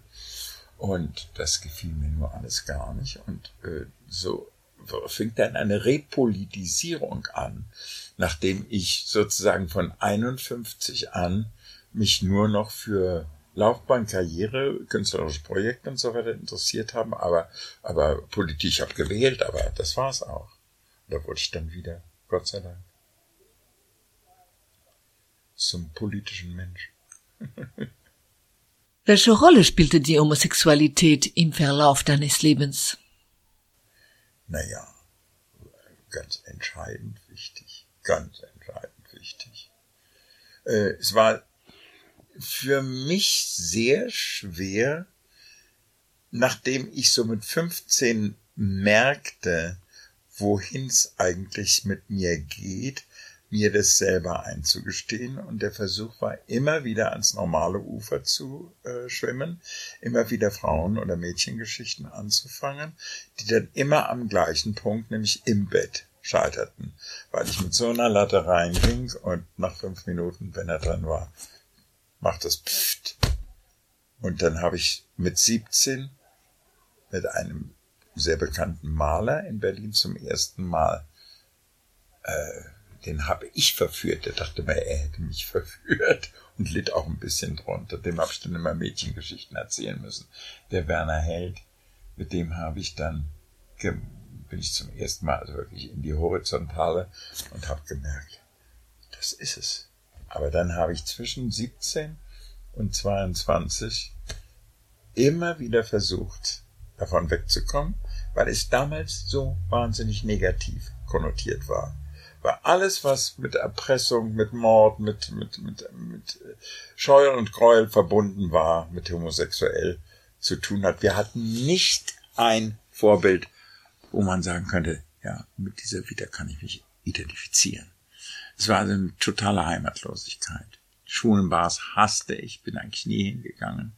Ich habe meistens so dann so Bahnhofs äh, oder sowas gemacht, Parks in Berlin und dann äh, bin ich nach Wuppertal ins Engagement und dann eigentlich nach dem ersten Jahr, wo ich so abgetastet und viel rumgemacht habe, habe ich dann den Walder kennengelernt und das wurde nur die ganz große äh, Liebe, die jetzt bis zu seinem Tod eigentlich, die, wo die Beziehung gehalten hat. In, inzwischen habe ich dann andere Beziehungen gehabt und mit Karl bin ich ja viel länger zusammen, aber das mit Walder hat nie aufgehört und so ist die erste prägende Geschichte, wo ich einfach äh, einen proletarischen Mann, der war so ein Typ wie der junge Jean Gabin, so so so ein Typ, äh, der mich a liebte und der mir als Mann unheimlich imponierte, weil er wirklich mit jedem und der hat auch fünf Kinder haben können. Wollte immer Heteromänner haben. Und das hat er, und das kam so zusammen und äh, er kommt aus einer Proletarierfamilie, ganz einfachen Familie, hat aber als Junge schon immer äh, Statisterie im Opernhaus mitgemacht und am Schluss hat er mit Pina Bausch äh, dann die Statisterie da geleitet und die ganzen Gastspiele mitgemacht. Also der hatte schon irgendwie im Gegensatz zu seinen sehr, sagen wir, nüchternen äh, drei Geschwistern durch seine Homosexualität einfach so ein, ein anderes ästhetisches Wahrnehmungsvermögen. Nee, das war eine große und lebensprägende Beziehung. Würdest du uns etwas von deinem persönlichen Prozess der Selbstakzeptanz als Homosexueller erzählen? Ja, das war äh, nachdem die Sache mit Werner Held mit 17 stattgefunden hatte, war ich nun mittlerweile, ich glaube, 22 geworden, 21 geworden und hatte zwar die Gewissheit, dass es so ist, aber habe mich nicht getraut, äh, auf andere Männer zuzugehen. Habe es immer so ganz versteckt äh, gemacht und immer mit einem schlechten Gewissen. Und dann bin ich eigentlich immer mehr in so eine suizidale Situation geraten und ziemlich ratlos gewesen. Und auf dem Höhepunkt dieser Krise ist die Freie Universität das Seminar nach Bayreuth zu dem Jugendfestspieltreffen da gefahren, haben die ganzen Generalproben von Wieland und Wolfgang gesehen. Und da bin ich eines Abends auch sehr einsam durch die Stadt gepilgert und es regnete. Und plötzlich traf mich der Blick eines 45-jährigen Mannes und ich erwiderte den und dann gab es ein Lächeln, dann ging man aufeinander zu. Es war ein amerikanischer Tourist, wie sich herausstellte, ganz offen, schwul, der mich auch gleich daraufhin ansprach. Und mit dem habe ich nun keineswegs etwas gehabt, sondern wir haben ein Gay Counseling Gespräch gehabt. Das heißt, wir sind also bis in die Morgenstunden immer unter Regenschirmen aus der Stadt raus durch die Felder, dann wieder mit dem Umweg in die Stadt rein, landeten immer auf dem Hauptplatz. Da lief der Film Sinohe, der Ägypter, noch mit so einem großen Film transparent. Und dann wieder raus. Und Er hat mir geraten, dieser Amerikaner, von dem ich gar nicht mehr weiß, wie er heißt, offenbar hatte ich deiner Mutter. Und ich habe mich dann in Berlin hingesetzt und einen langen, langen, langen Brief an sie geschrieben, wo ich alles über meine auch sexuelle Entwicklung, über die Enttäuschung, das Nichtklappen mit Mädchengeschichten und sowas geschrieben habe. Und dann habe ich, bin ich auf mein Paddelboot gegangen, bin nach Schilton gepaddelt, habe sie vor Ort was angerufen und sie sagte nur, es ist alles in Ordnung, Andreas. Und komm nach Hause. Und dann haben wir darüber geredet und das war dann sehr gut, sehr befreiend für mich, weil sie überhaupt, äh, also sie hat ihr Leben lang immer mit Schwulen zu tun gehabt, schon rein beruflich. Theater ohne Schwul geht ja nur gar nicht, Kunst ohne Schwul geht überhaupt gar nicht und war mit vielen auch befreundet. Dann sagte sie noch originellerweise, ich glaube, ich bin selbst von Schuld. Ich habe dich nach deinem schwulen Onkel Andreas Rewey, Bandi Rewey, habe ich dich genannt und das wird's ausgelöst haben.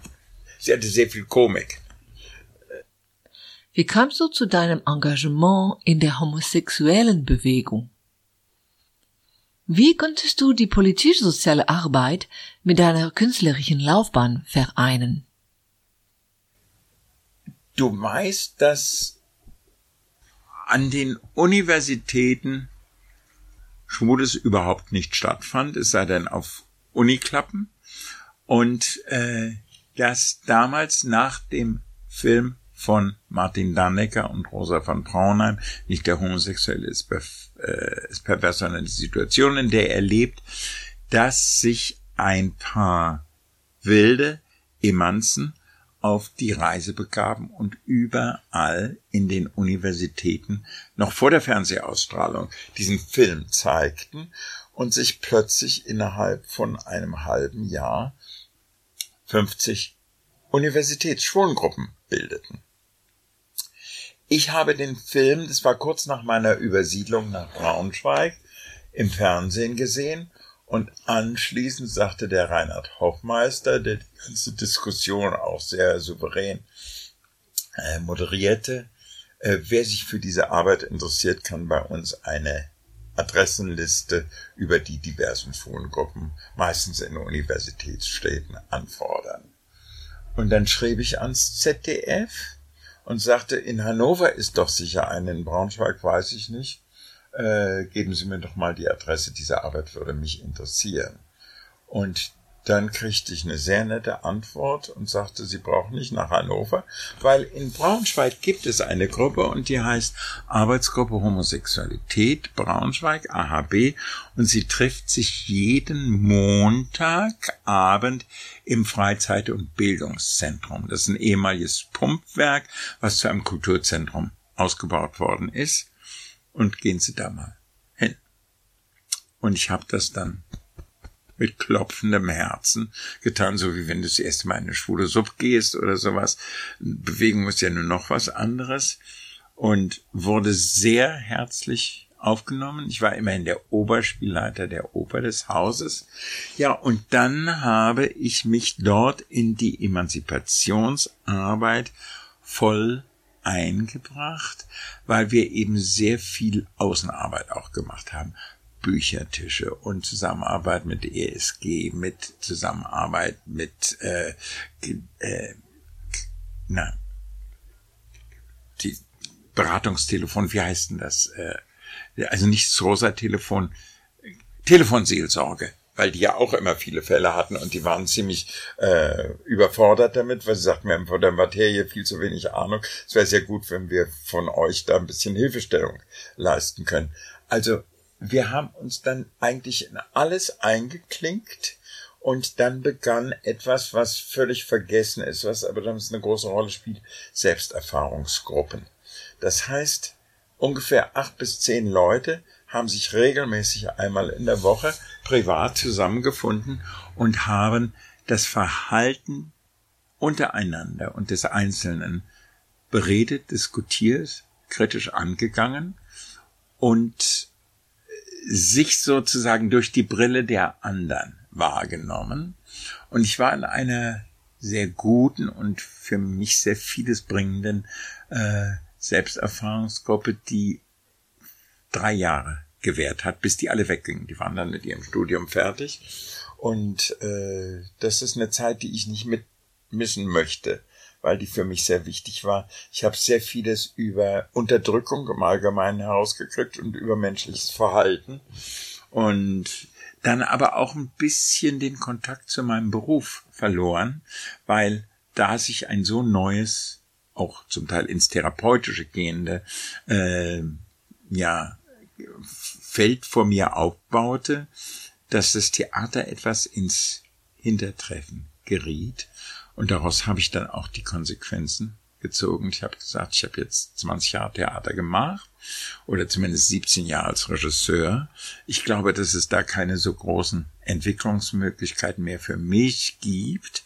Aber ich werde versuchen, das, was ich gelernt habe und kann und was ich an Zugewinnst hier, was äh, Verhaltensweisen der Menschen untereinander anbetrifft, nutzbar zu machen. Also ich habe meine Arbeit schon gemacht, aber so, dass es mich aufzehrte und ich an nichts anderes denke als an das nächste Stück war es nicht mehr, weil mich ganz andere Dinge plötzlich, auch, auch gerade was soziale Arbeit anbetrifft, auf mich zukamen. Und dann war es, äh, ich habe dann den Vertrag nicht verlängert, das Theater auch nicht. Und äh, dann war mir klar, dass ich was anderes machen möchte. Dann hatte ich sogar den Plan, nochmal in einen therapeutischen Beruf zu gehen und Logopäde zu werden. War auch bei einer sehr berühmten Schule, die Schlafhorst Andersen Schule, um mich da zu bewerben. Und dann sagte mir die Leiterin, die sehr gescheit war, Herr Meyer, ich würde sie einfach nicht nehmen, weil Sie haben diese enorme Lebens- und Berufserfahrung. Sie sind Mitte 40 und Sie kommen mit 19-Jährigen zusammen. Sie würden die Klasse sprengen. Sie würden die erdrücken. Das geht gar nicht. Versuchen Sie doch etwas zu finden, wo Sie das, was Sie beruflich erfahren haben und können, äh, auf anderem Gebiet, vielleicht auf dem Gebiet der Pädagogik, nutzbar zu machen. Denn diese Braunschweiger Jahre sind ja nicht spurlos an ihnen vorbeigekommen, weil sich ganz neue Perspektiven dafür sie eröffnet haben. Und dann inzwischen hatte die Gruppe dann auch einen Trainer, einen Psychotherapeuten, der das sozusagen als äh, Abschlussarbeit machte. Und mit dem habe ich, der bekräftigte das auch und sagte, also diese ganze Schlafhaus Andersen Geschichte hat mir nicht gestunken. Du weißt so vieles, so vieles mach doch das nutzbar. Und dann brauchte ich gar nicht viel zu tun, weil plötzlich, es gibt ja so lange dunkle äh, Tunnelerlebnisse und dann ist Licht am Ende des Tunnels und plötzlich haben sich ziemlich zur gleichen Zeit Hamburg, Berlin, meine Heimatstadt und Frankfurt bei mir angefragt, ob ich nicht Lust hätte, die Opernabteilung zu übernehmen, also die szenische Arbeit an der Opernabteilung.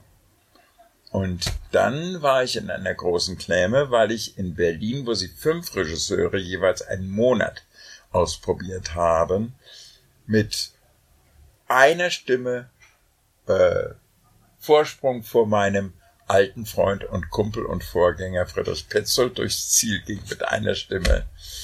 Und mir das aber in Berlin gar nicht gefiel, weil es viel zu groß war für einen Berufsanfänger. Und Frankfurt fand ich ganz toll. Von der menschlichen Zusammensetzung von Reinhard, dem Dekan her. Und es war auch überblickbar ein kleines Ensemble. Und dann, ja, war ich nur in Berlin gewählt worden. Und dann rief mich Reinhard an, der jetzt Verstorbene, und sagte, jetzt können wir hier wieder von vorne anfangen zu suchen. Da sagte ich, nee, nee, nee. Also so ist es nicht. Aber Sie können doch diese Position in Berlin nicht ausschlagen. Das ist etwas, wo Sie Ihr festes Gehalt bis zum Grabe weitergezahlt kriegen. Keine Pension, nichts Pension, wo Sie alle Bedingungen aushandeln können. Das kommt ein, zweimal im Leben auf einen zu. Und da sagt man doch nicht nein. Da dachte ich, Erfolg und sowas ist für mich eigentlich nicht wichtig. Mich ist, für mich ist wichtig das Arbeitsfeld, wie sich das gestaltet. Ich habe mich in Berlin sehr gehetzt und eingeengt gefühlt, von tausend Intriganten umgeben und in Frankfurt, ich hatte das Gefühl, da würde ich gerne hin. Und dann müsst ihr euch, er sagte, wenn das so ist, dann müssen wir jetzt alle Hebel in Verbindung also in, in Betrieb setzen. Damals gab es ja noch die politische Überprüfung jedes äh, Hochschullehrers und es waren bei so einer Berufung 23 Unterschriften zu leisten.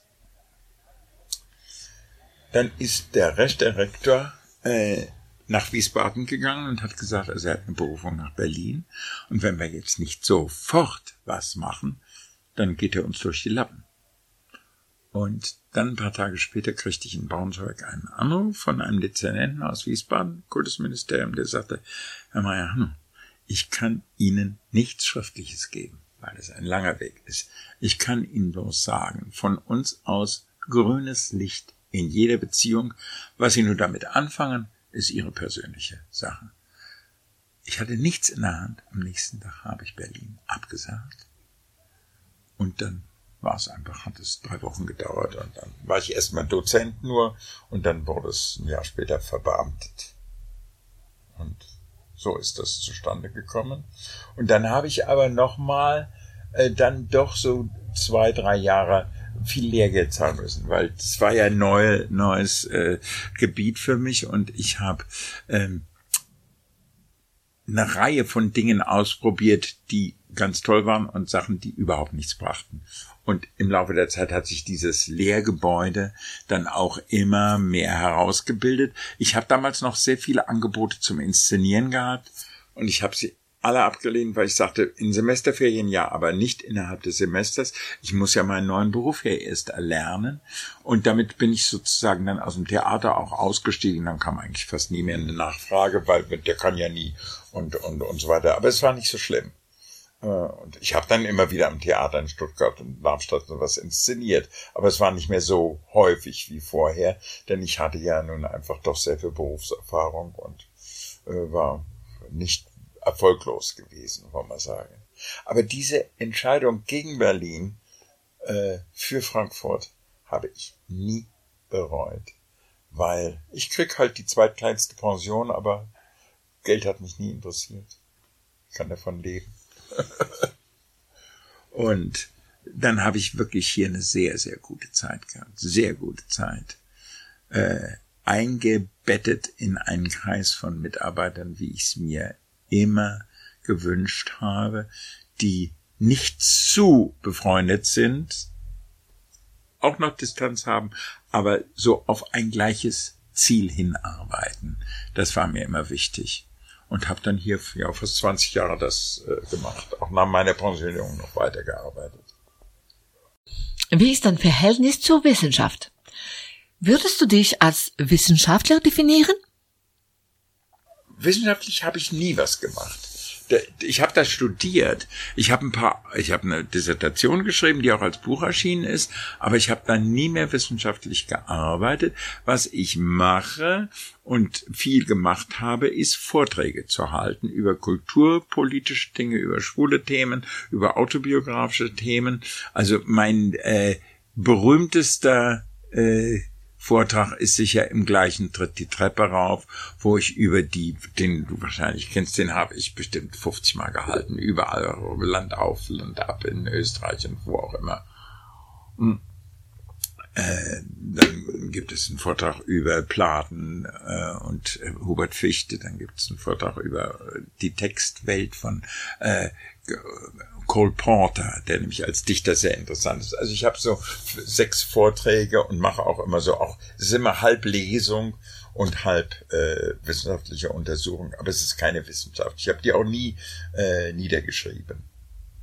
Jetzt soll ich in der Offenbach-Gesellschaft äh, was schreiben für deren Jahrbuch und ich werde da zwei ältere Artikel über eigene Offenbach-Übersetzungen mal mir raussuchen und äh, überarbeiten. Mal sehen, ob die Spaß dran haben. weil ich habe viel mit Offenbach mich beschäftigt, weil dessen Komik der meinen sehr verwandt ist und weil ich festgestellt habe, dass die Tatsache, dass er in Deutschland eigentlich auch gar nie, nie so ganz populär geworden ist, an den völlig falschen Übersetzungen liegt. Dass die alle was völlig anderes sagen als das Original. Deswegen habe ich drei oder vier Offenbach-Operetten äh, wirklich völlig neu textlich gefasst und genau nach dem Original. Ist nicht so gut wie das Original. Zwei Themen scheinen dich im Leben zu treiben, die Kunst und die homosexuellen Bewegung. Ja, diese, das aber eigentlich erst so von 1972, 73 an. Da war ich immerhin 40. Warte mal, stimmt das? 32, 52, 72, ja, da war ich, normalerweise geht man ja in die Bewegung mit 18, 19. Und also du bist sicher auch so um, um die Zeit. Ich habe das erst, deswegen war ich immer in allen Zusammenhängen der Älteste. Also in der Maintöchter-Konstellation, diese Theatergruppe, die so viele Jahre lang schwules Theater gemacht hat, die sind alle, die waren damals Anfang 20, Anfang bis Mitte 20 und die sind jetzt alle Mitte 50. Nicht? Und ich bin Mitte 70.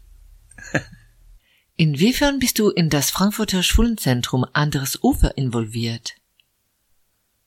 Ich habe, nachdem das Braunschweiger Zentrum, das dann auch einen eigenen Laden hatte, auch so eine Art Heimstatt geworden war und sehr family-mäßig äh, auf mich wirkte. Man war da geborgen und unter Leuten, die sehr von einem wussten, von denen man auch sehr viel wusste, äh, bin ich nach Frankfurt gekommen in der Annahme, dass sich diese äh, Arbeit hier fortsetzt. Und Pustekuchen. Es gab zwar ein Schulzentrum, das aber gerade das war noch in der Wittelsbacher Allee, das gerade aufgelöst wurde zugunsten dieses anderen Ufers. Und das war nun etwas völlig anderes, weil in der großen Stadt mit dieser riesigen Subkultur, mit den Saunen und Klappen und Parks und äh, alles, was in Braunschweig nicht gab, mit den 30 schwulen Lokalen, war einfach der äh, Sex- und Unterhaltungsfaktor viel größer als in der Stadt, wo es anderthalb schwulen Lokal gibt hochgeföhnten, parfümiert und grauenhaft äh, waren und einen Park, wo ein bisschen sich was tat und eine Klappe und das war's dann auch. Während hier natürlich die Fülle war, auch die Abbildungsmöglichkeiten. Also, dass man sich sehr aufeinander konzentriert, wie das in der Provinz ist, ist ja auch eine Art Notgemeinschaft, sehe ich gar nicht anders. Das gab's hier überhaupt nicht. Und dann bildete sich damals das andere Ufer in der Mercator-Ecke Gaussstraße heraus. Das war ein Waschsalon gewesen, wo wir selber noch die Sockel von den Waschmaschinen absprengen mussten und abhacken mussten.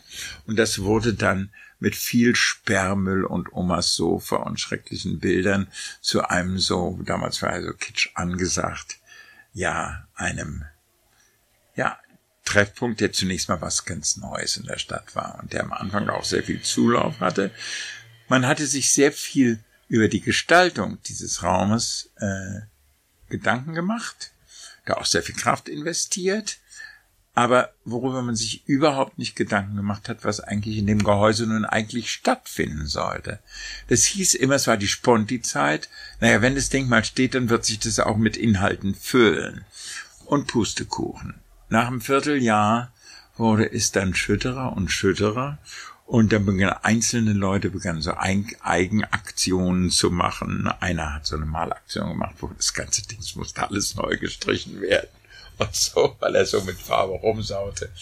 Und da kamen ein paar Leute, Stefan Schlesinger, Olaf und sowas, auf die Idee und sagten, wir könnten ja eigentlich mal schwules Theater spielen.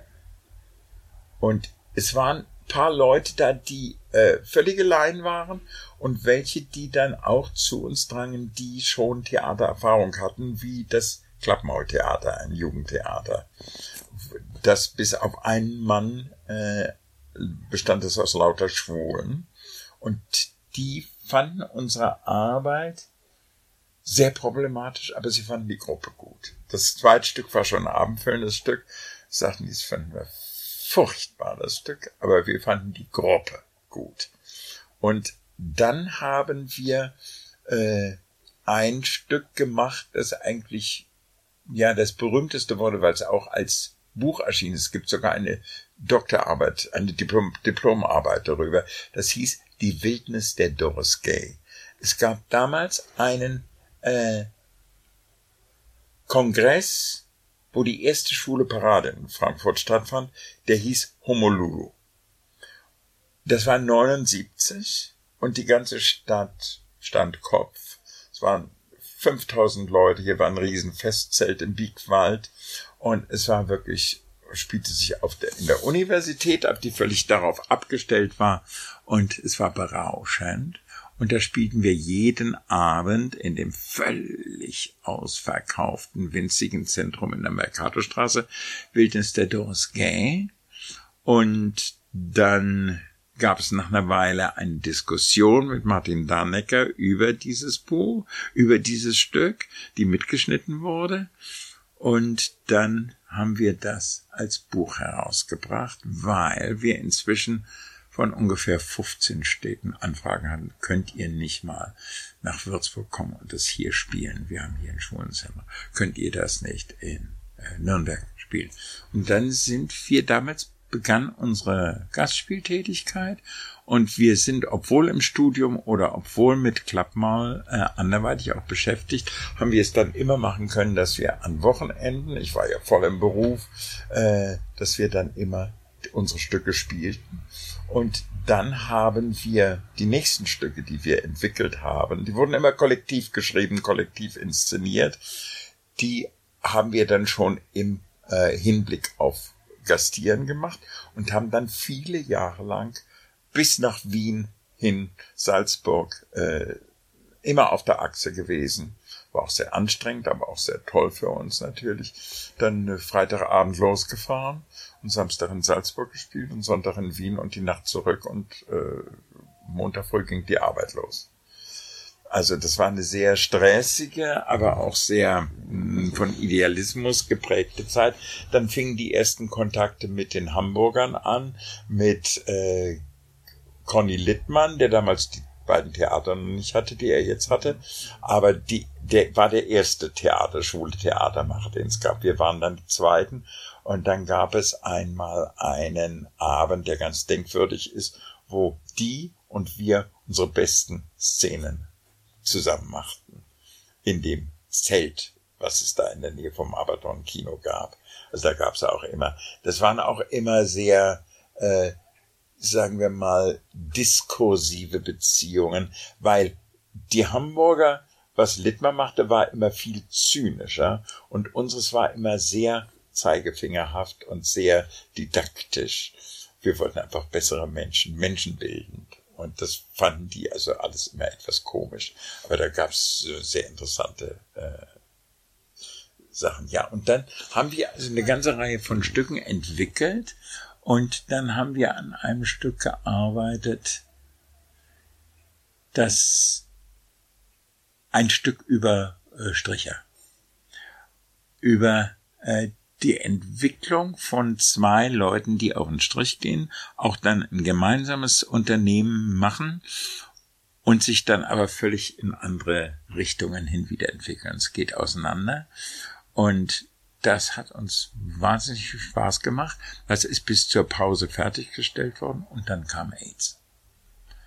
Und dann haben wir gesagt, dieses Stück geht nicht mit AIDS wenn wir das Safer Sex einbauen oder sowas. Der Witz an dem Stück ist, dass nach Herzenslust und von allen Richtungen in der Welt rumgevögelt wird. Und das ist, das war diese erste schockierende Einsicht, dass da eine massive Bedrohung kommt. Das hat es un verunmöglicht. Dann haben wir gesagt, wir müssen uns der Herausforderung AIDS stellen. Und haben ein Stück geschrieben, das war unsere letzte vollendete Produktion, das hieß Tanz der Viren. Und das haben wir dann äh, auch Land auf Land ab bis Berlin überall gespielt. Ist auch alles, das ist alles festgehalten, gibt's, gibt's auf Video. Und ja, dann haben wir wieder versucht, an dieses Stricherstück, freier Stricherstück zu gehen, um zu sehen, es funktioniert so nicht. Dann haben wir ein anderes Stück noch angefangen und dann haben wir plötzlich festgestellt, wir sind inzwischen alle beruflich so eingespannt. Schlesinger ist eben kein Studiker mehr mit Wochenendfreizeit, sondern hat 60 Patienten am Tag. Äh, Klappmaul arbeitet zum Teil mit zwei verschiedenen Besetzungen, die gleichzeitig spielen. Ein großer Theaterbetrieb geworden. Wir, ich habe eben nicht mehr 14 Schüler gehabt, sondern äh, an die 30. Wir schaffen das nicht mehr bei einer Schreibe Sitzung in der Woche. Mehr ist nicht drin. Und dann haben wir uns in aller Freundschaft als Theatergruppe aufgelöst, aber als Freundeskreis sind wir nach wie vor ganz intensiv miteinander. Haben auch immer regelmäßige Gruppentreffen gemacht, bis dann Klappmaler auch kaputt ging nach 30 Jahren und Hans-Georg einfach mit dieser älteren Lebensstufe nichts mehr zu tun haben wollte und nicht mehr gekommen ist. Und dann ist es so zerbröselt. Aber zu den meisten, so wie Manfred oder sowas, habe ich nach wie vor Olaf unentwickelt Beziehungen. Sind einfach Lebensfreundschaften dann draus geworden. Wobei die nun inzwischen alle, und das bedauere ich, die haben nur alle ihre langjährigen Partner geheiratet in einer großen Quadrupelhochzeit im Römer. Und ich habe da einen etwas bissigen Kommentar Ihnen geschrieben, den Sie mir fürchterlich verübelt haben. Ich würde das nicht ernst nehmen. Und dann, äh, ich wollte eigentlich auch gar nicht zu dieser rauschenden Hochzeit kommen, aber dann haben sie gesagt, dann wollen wir, dann verstoßen wir dich als Mutter. Und dann habe ich gesagt, gut, ich komme und bin auch dann da gewesen. Aber dadurch, dass sie jetzt nur alle so ganz brave und liebe Bürger geworden sind mit ihren festen Freunden, äh, haben sie auch die Beziehung zu dem, wo wir mal von ausgegangen waren, nämlich von der Bewegung. Olaf vielleicht noch am ehesten, aber die anderen alle nicht mehr. Und da bin ich dann jetzt wieder allein auf der Flur, weil ich sicher der anarchischste von denen noch bin und immer noch wieder in der Bewegung arbeite. Habe ich einen korrekten Eindruck, dass du etwas Freches liebst und dich gegen ein, ich nenne es mal, Spießertum wendest? Ich habe was Freches gerne, was Anarchisches, weil wir haben halt von uns gesagt, wir Tunden, und ich bezeichne mich jetzt ganz dezidiert als Tunde, sind der Sprengsatz innerhalb der bürgerlichen Gesellschaft. Aber wenn die jetzt alle so wie die anderen Bürger auch leben und brav ihre Steuern zahlen und nur gar nichts mehr an Abenteuer und äh, Wagemut äh, drin ist, dann sind sie eigentlich genau das, wogegen wir uns immer gewehrt haben. Und natürlich auf einem ganz anderen Niveau, aber äh, der Olaf Lüders äh, ist eigentlich der Einzige, der noch auch mit anderen Bewegungen, der mal ins Switchboard geht oder so, ja, und ich mache so die Sachen, die, die ich ja nun äh, mir zum Lebensinhalt erkoren habe, die, die beiden Organisationen. Würdest du etwas zur Geschichte des Mahnmals homosexuellen Bewegung erzählen, das sich am Klausmannplatz befindet? Das waren eigentlich alles Leute, die sich aus dem anderen Ufer kannten und ein paar noch dazugekommene und Freunde. Und ich glaube 89 oder sowas haben wir uns zusammengefunden und haben gesagt, wir müssen zusehen, was ja immer versäumt worden ist, einen Gedenkort zu schaffen. Und es waren zuerst, es waren mehrere Frauen auch drin. Und dann waren wir so ungefähr 15 Leute, die sich wöchentlich einmal trafen. Und dann war es wie bei den kleinen Negerlein. Dann waren es nur noch elf und dann nur noch zehn und dann kriegten zwei Frauen, äh, hatten unglückliche Liebeserfahrung und blieben weg. Und dann ging eine feste Beziehung innerhalb der Gruppe vom Andreas auseinander. Also es dickte sich ein auf sechs Leute. Und zwar ganz interessant. Ein Restaurantbesitzer vom äh, Größenwahn hier im Nordend, der Hans-Peter Hogen, der abgebrochener Studiker ist, aber dann sein Lebenswerk ist eben Größenwahn. Dann ein Musikwissenschaftler, der am Hessischen Rundfunk ist, der Andreas. Ein Soziologe, der Land in Sicht mitbegründet hat und dort auch Bücher verkauft. Und der sozusagen Wissenschaftler ist. Ecke Wer ist denn noch drin? Wir sind sechs. Ja, und zwei Ärzte, die hier schon im Schwulenzentrum eine Rolle spielten, äh, die eine Gemeinschaftspraxis haben, die leb leben nicht zusammen, sondern jeder hat seine Wohnung, sind aber seit Jahrzehnten sind zusammen, arbeiten auch zusammen. Und die sind, äh, das sind wir Sechse und bei denen ist es geblieben. Und wir haben dann versucht, die Stadt in diesen Plan einzubeziehen und haben in der Linda Reich, die damals Kulturdezernantin war, eine große Fördererin gehabt und haben die ganzen Museumsdirektoren, vor allen Dingen Jean-Christophe Ammann, äh, der Tortenstückdirektor, äh, einbezogen und haben als erstes Mal ein Symposium gemacht hier, wo über die Denkmalsgedanken in dieser Zeit äh, ein Wochenende diskutiert wird. Auch die Karin Dahn, die das Home Monument in Amsterdam gemacht hat, war hier und es war auch so ein Erfahrungsaustausch. Und dann haben wir überlegt, wie wir das am besten machen, haben auf jeden Fall mit den Museumsleuten gearbeitet und die haben uns gesagt, es wäre ein, eine Ausschreibung. Es ihr müsst es ja selbst machen. Äh, wir würden euch nicht raten, einen offenen Wettbewerb zu machen, wie in Berlin jetzt bei dem Mahnmal, wo 128 Entwürfe gekommen sind. Wo wollt ihr die Modelle überhaupt hintun? Wo sollen denn die aufbewahrt werden? Macht doch Folgendes. Jeder von den Museumsdirektoren nominiert einen Kandidaten, den er für besonders geeignet halt ein Kunstwerk im öffentlichen Raum zu gestalten und so, dass wir also fünf oder sechs Leute haben werden und die kriegen dann eine bestimmte Summe, es waren 5000 Mark für ihren Entwurf und die Fahrtkosten nach Frankfurt. Das muss ich voraussehen, dass das Frankfurter Mahnmal nicht von der Stadt gebaut worden ist, sondern äh, der Platz ist zur Verfügung gestellt worden und sie haben uns jahrelang einen Etat für unser ganzes Programm für Portokosten und sowas gegeben und dass wir äh, eine Vortragsreihe starten könnten zu diesem äh, Thema und dann wurde wurde an, an fünf Künstler wurden der, den Auftrag, sowas zu entwerfen, aus aller Herren Länder.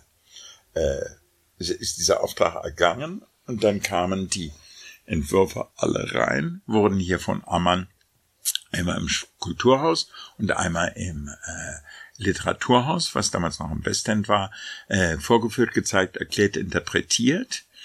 Und dann hat sich herausgestellt, dass der einzig auch finanziell machbare der Entwurf für den Frankfurter Engel von der Rosemarie Trockel ist, weil er also nicht mit Wahnsinnsbudgets äh, arbeitet. Der äh, Artikel von dem Jeff Wall, äh, der, der Beitrag von dem Jeff Wall war fantastisch und ganz toll.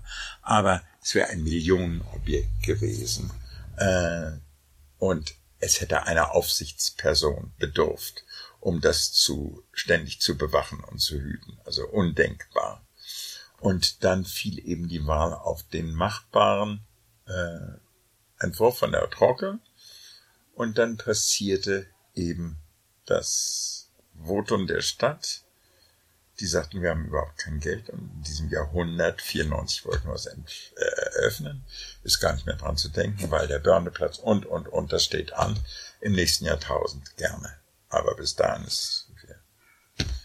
Da haben wir gesagt, Frau Reich, wir haben jetzt seit sieben Jahren dran gearbeitet, haben das bis zu einem bestimmten Punkt gebracht. Wenn das jetzt auf die lange Bank geschoben wird, ist bei uns die Luft raus. Wir fordern die Garantie für den Platz, den bekundeten Willen der Stadt, dieses Denkmal dann in die anderen zu pflegenden städtischen Denkmäler aufzunehmen und die Finanzierung werden wir versuchen selber zu schaffen. Und beides wurde uns zugesagt, auch schriftlich von einem Vertrag gestellt, aber zahlen müsst ihr es. Es war ungefähr, es hat einen Etat von 350.000 Mark. Und dann haben wir begonnen. Jetzt trat ich auf den Plan, weil ich ja nun sehr gute Beziehung zur schwulen Bewegung hatte. Ich habe überall die zu der Zeit damals noch beherrschenden Zeitschriften Magnus. Ich habe die alle eingespannt und dann passierte plötzlich was ganz Tolles, dass in München im Haus der deutschen Kunst eine Ausstellung äh, Widerstand als Zeichen von oder sowas gemacht wurde. Und die Trottel, die Bildhauerin, die den Entwurf gemacht hatte, gefragt wurde, ob sie ein Objekt dafür äh, entwerfen würde, einen Raum gestalten würde. Und die hat gesagt, ich bin jetzt gerade mit dieser Mahnmalarbeit äh, beschäftigt. Ich würde gerne, dass das dort ausgestellt wird. Und die waren damit einverstanden. Und dann haben, ist das, ist die Skulptur auf Kosten des Hauses der deutschen Kunst, der Kunst, gegossen worden und deformiert worden. Das ist ja eine Manipulation mit dem Ding gemacht worden. Und es war dort zu sehen und dann haben wir Stöße von Sammel äh, aufrufen, dort, nicht nur dort, verschickt jede Schulenzentrum kriegte das und innerhalb von kurzer Zeit, von einem Vierteljahr, war das Geld zusammen. Wir waren fassungslos. Ein Arzt aus Fürth, ein Zahnarzt, hat 20.000 Mark gespendet. Die Stiftung hat was dazu gemacht. Also es setzte sich zusammen. Hier überall die Chöre haben Benefize gemacht. Klappmann hat eine Benefiz gemacht, das Frankfurter Kurorchester. Also die Stadt summte von dem Mahnmal und alle sagten, toll, dass das gemacht wird. Und dann sind wir zur Reich und jetzt sagte die, oh Gott, jetzt kommen die an und sagen jetzt, ja, wir haben 31.000 zusammen. Was machen wir denn nun? Wir haben gesagt, Frau Reich, wir haben das Geld zusammen. Wann können wir loslegen? Da fiel der aber das Kind bis auf das Brustbein, weil sie das nicht für möglich gehalten hätte. Und dann stellte sich heraus, dass der Bauleiter, die Rosemarie Trockel selber, dass die alle aus Idealismus auf ihr Salär verzichteten, sondern sagten, die haben so viel äh, daran getan, das ist unser Beitrag. Also der Bauleiter, da ein Hetero mit einem mehrfacher Großvater, der hier wohnt, der Divid Reise, der hat die ganze Bauleitung gemacht und gesagt, wie ihr das angegangen seid, das ist so bewundernswert. Meine, mein Beitrag wird sein, dass ich diesen Bau leite. Und dann haben wir äh, alles schon mit Tiefbauamt, Hochbauamt, alles vorher geklärt mit dem städtischen Beirat von Frankfurt, äh, dem Bezirksverein dort und die dem Platz auch einen Namen geben wollten. Klaus-Mann-Platz heißt er jetzt, vorher hatte er keinen. Und dann ging es wie's Brezelbacken. Es ging wie's Brezelbacken, weil alle in den Startlöchern gestanden hatten und auch Lust hatten, auch von unserem Enthusiasmus ein bisschen beflügelt. Die Arbeiter, wir haben einen Winter uns haben wir ein großes Frühstück zusammengestellt mit Thermoskannen und haben bei denen in der Baubude äh, mit denen zusammen gefrühstückt. Und da haben die rausgeholt so große eins zu eins Zeichnungen, wie sie den Boden verlegen, wo jeder Stein genau wie der geformt ist, eins zu eins. So eine Arbeit haben die sich gemacht. Das ist also ganz toll. Und dann ist es fristgemäß äh, fertig gewesen. Dann haben wir versucht, bei den Prominenten Redner für die Eröffnung in der Paulskirche zu kriegen. Und es war dann die zweite ganz große Enttäuschung, dass alle sagten, wunderbar, dass ihr das macht, aber ich bin, ich schreibe ein neues Buch und ich, da kann ich nicht und da bin ich in Südamerika. Wir haben nur Absagen gekriegt. Nur.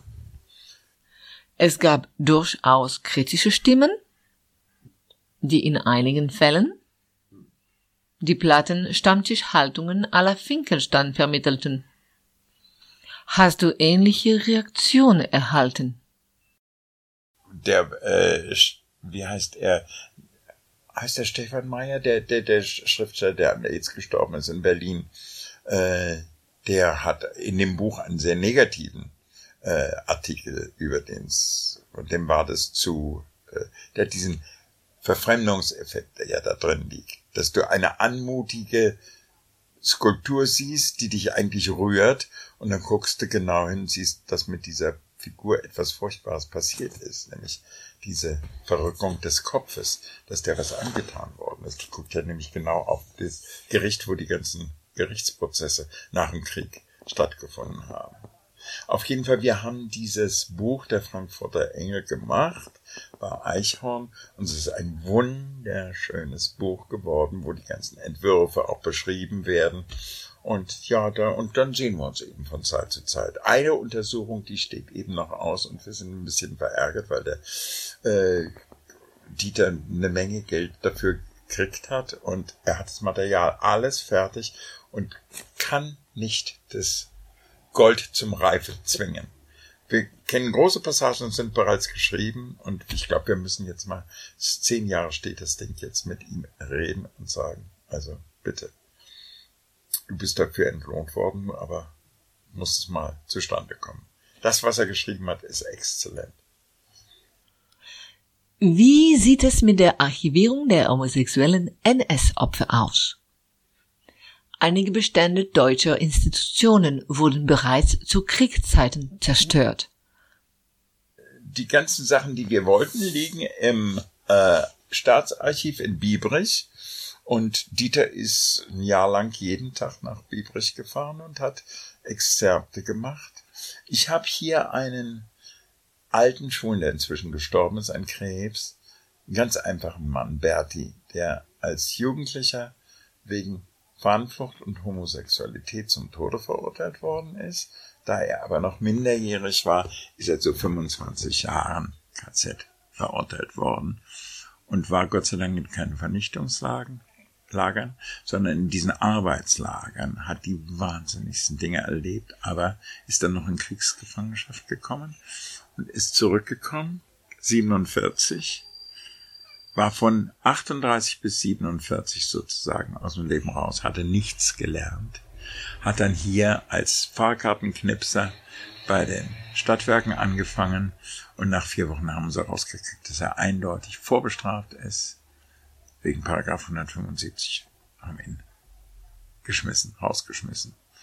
Und dann hat er sein Leben lang als Schankbursche und Kistenschlepper in der Gastronomie gearbeitet, war immer sehr fleißig.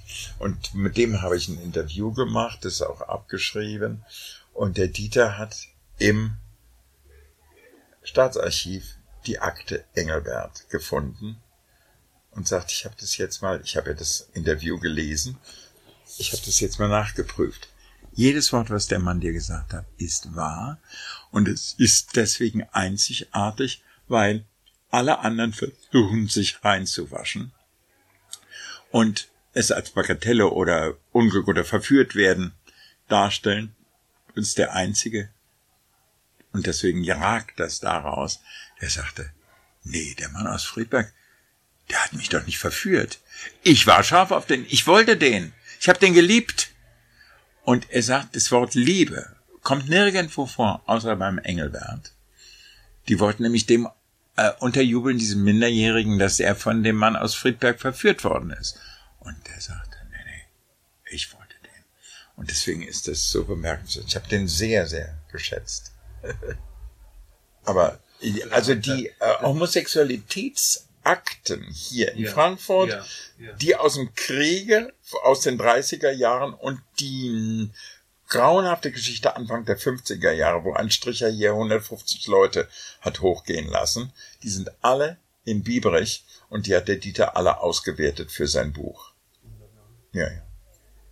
Ja, wir waren schon fleißig.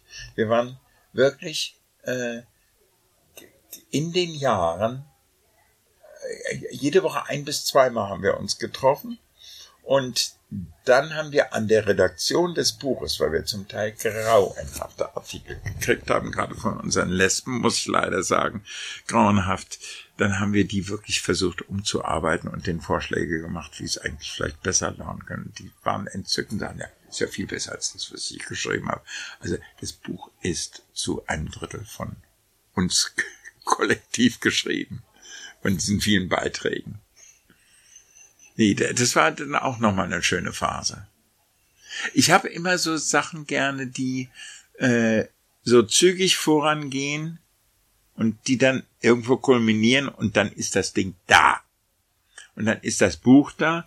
Und jetzt erlebe ich gerade, ich war gestern gerade wieder wegen dem alten Pflegeheim, wo ich sehr engagiert bin, ist eben alles völlig ungeklärt, weil sich Planungsamt von Frankfurt und Liegenschaftsamt, äh, die haben wohl verschiedene Pläne mit dem von uns in Aussicht genommenen Stück. Die einen wollen Parkhochhaus machen und die anderen eben eine Mehrfachnutzung. Und wir haben nichts schwarz auf weiß und es zieht sich jetzt auch seit sechs, sieben Jahren hin. Und gestern waren wir eigentlich ganz verzweifelt. Wie kam es zur Gründung der Heinchen-Mehrzweck-Stiftung? Ja, äh, das ist natürlich die jüngere Tochter von der homosexuellen Selbsthilfe, die ich mitbegründet habe, die ich aber nicht allein gegründet habe.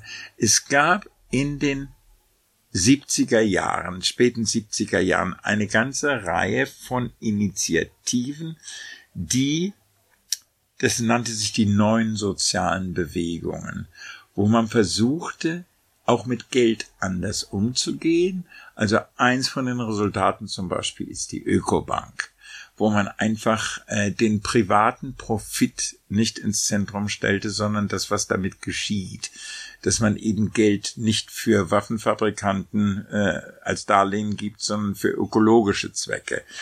Und man erhoffte sich damals, also gerade die beginnenden Grünen, eine Veränderung der Welt.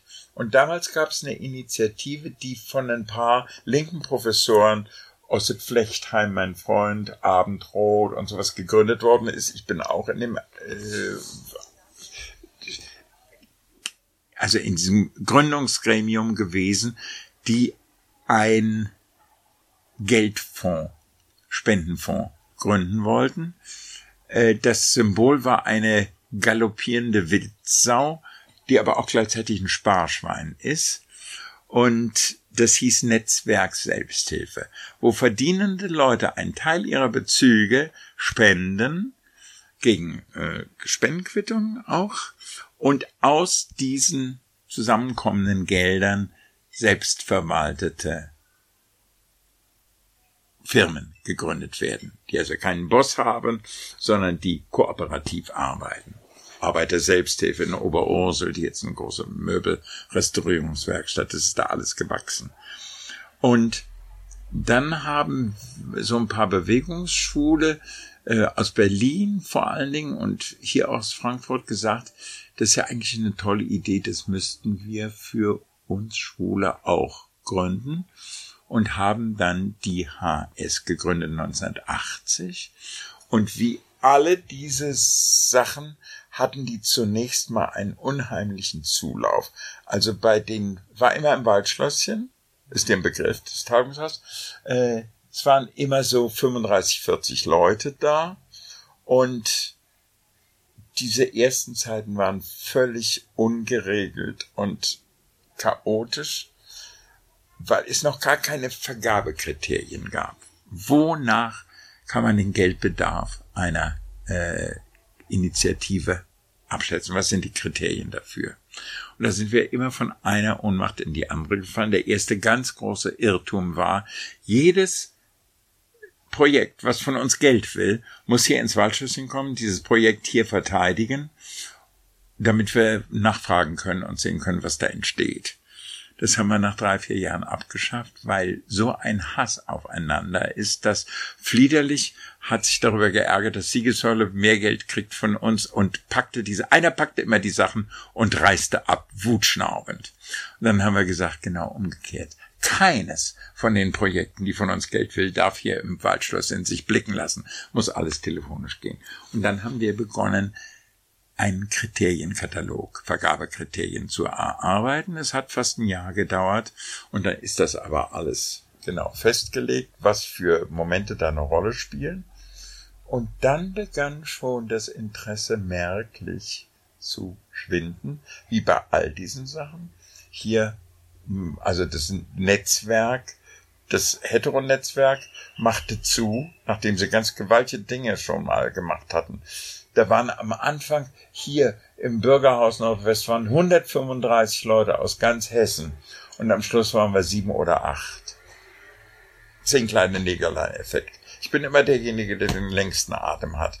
Und dann haben die zwar immer noch Geld gekriegt von guten Linken, äh, aber sie wussten dann gar nicht mehr, wohin damit, weil kaum noch andere gekommen. Dann haben sie so äh, für Klappenmaultheater äh, die Mikroport-Anlage äh, und sowas gemacht. Also für künstlerische Projekte ausgenommen, dann ist es ganz eingeschlafen. Das ist die Wildsau. Und wir hatten auch diese Krise und die kulminierte dann im, wir haben immer einmal im Jahr uns getroffen im Waldschlösschen, als dann nur noch drei Leute ins Waldschlösschen gemietet hatten wir für 20. Und dann haben die gesagt, na, habt ihr euch nur endlich aufgelöst. Das hat doch keinen Sinn mehr. seht ihr doch selber. Aber gesagt, ne, wir haben einen Teufel getan. Ich habe nämlich damals mit der Stiftungs, äh, mit dem Zaunfall gewunken und habe gesagt, ich habe eigentlich Geld für ein schwulen Altersheim äh, gespart. Und da ist ein Betrag da und den kann man aufstocken, wenn meine äh, Lebensversicherungen ausgezahlt werden. Aber machen müsst ihr es. Ich werde das Geld geben, aber wir haben uns immer nach einem gemeinnützigen zweiten Standbein gesählt, weil die HS eben so viel Sachen machte, die gar nicht förderungsfähig von gemeinnützigen Sachen sind. Also wenn du Prozesskostenhilfe machst, das darfst du, darf die gar nicht. Muss immer im volksbildnerischen, aufklärerischen und karitativen Sinne angewandt werden, aber nicht verurteilte Straftäter Anwalt zu versehen. Also immer die Frage, ja, wann kriegen wir denn das zweite Standbein? Da habe ich gesagt, ich mache das, aber organisieren müsst ihr das. Ja, und dann ging's immer, ja, wir müssten mal. Das war alles so um 1989, 90. Wir müssten uns mal ein paar Satzungen kommen lassen, mal sehen, wie die anderen das machen, mal ein bisschen in das Stiftungsrecht reinriechen. Und es zog sich und zog sich, es war wieder ein halbes Jahr vergangen und nichts passierte. Da habe ich gesagt, ich muss es wohl doch selber machen. Da habe ich mich mit Stefan Reis zusammengetan. Wir sind hier zu einem Stiftungsbeauftragten bei der Commerzbank gegangen, haben denen gleich gesagt, wir bringen das nicht bei euch unter, weil wir das bei Ökos unterbringen wollen, aber wir brauchen ihren Rat. Ich sagte, ich bin noch nicht dazu da, hier Kunden anzulocken. Ich würde mich freuen, wenn sie es bei uns machen würden, aber das ist doch ihre Entscheidung. Aber beraten tue ich sie natürlich. Und dann haben wir uns mit dem beraten und der hat uns eine ganze Menge ganz sorg, also wichtiger Hinweise gegeben, was zu vermeiden ist, was für Sicherungsmomente eingebaut werden müssen. Und dann haben wir nach anderen Modellen noch fast ein halbes Jahr gebraucht, ehe wir eine Satzung erarbeitet hatten, die unseren schwul-lesbischen Erfordernissen gerecht wurde.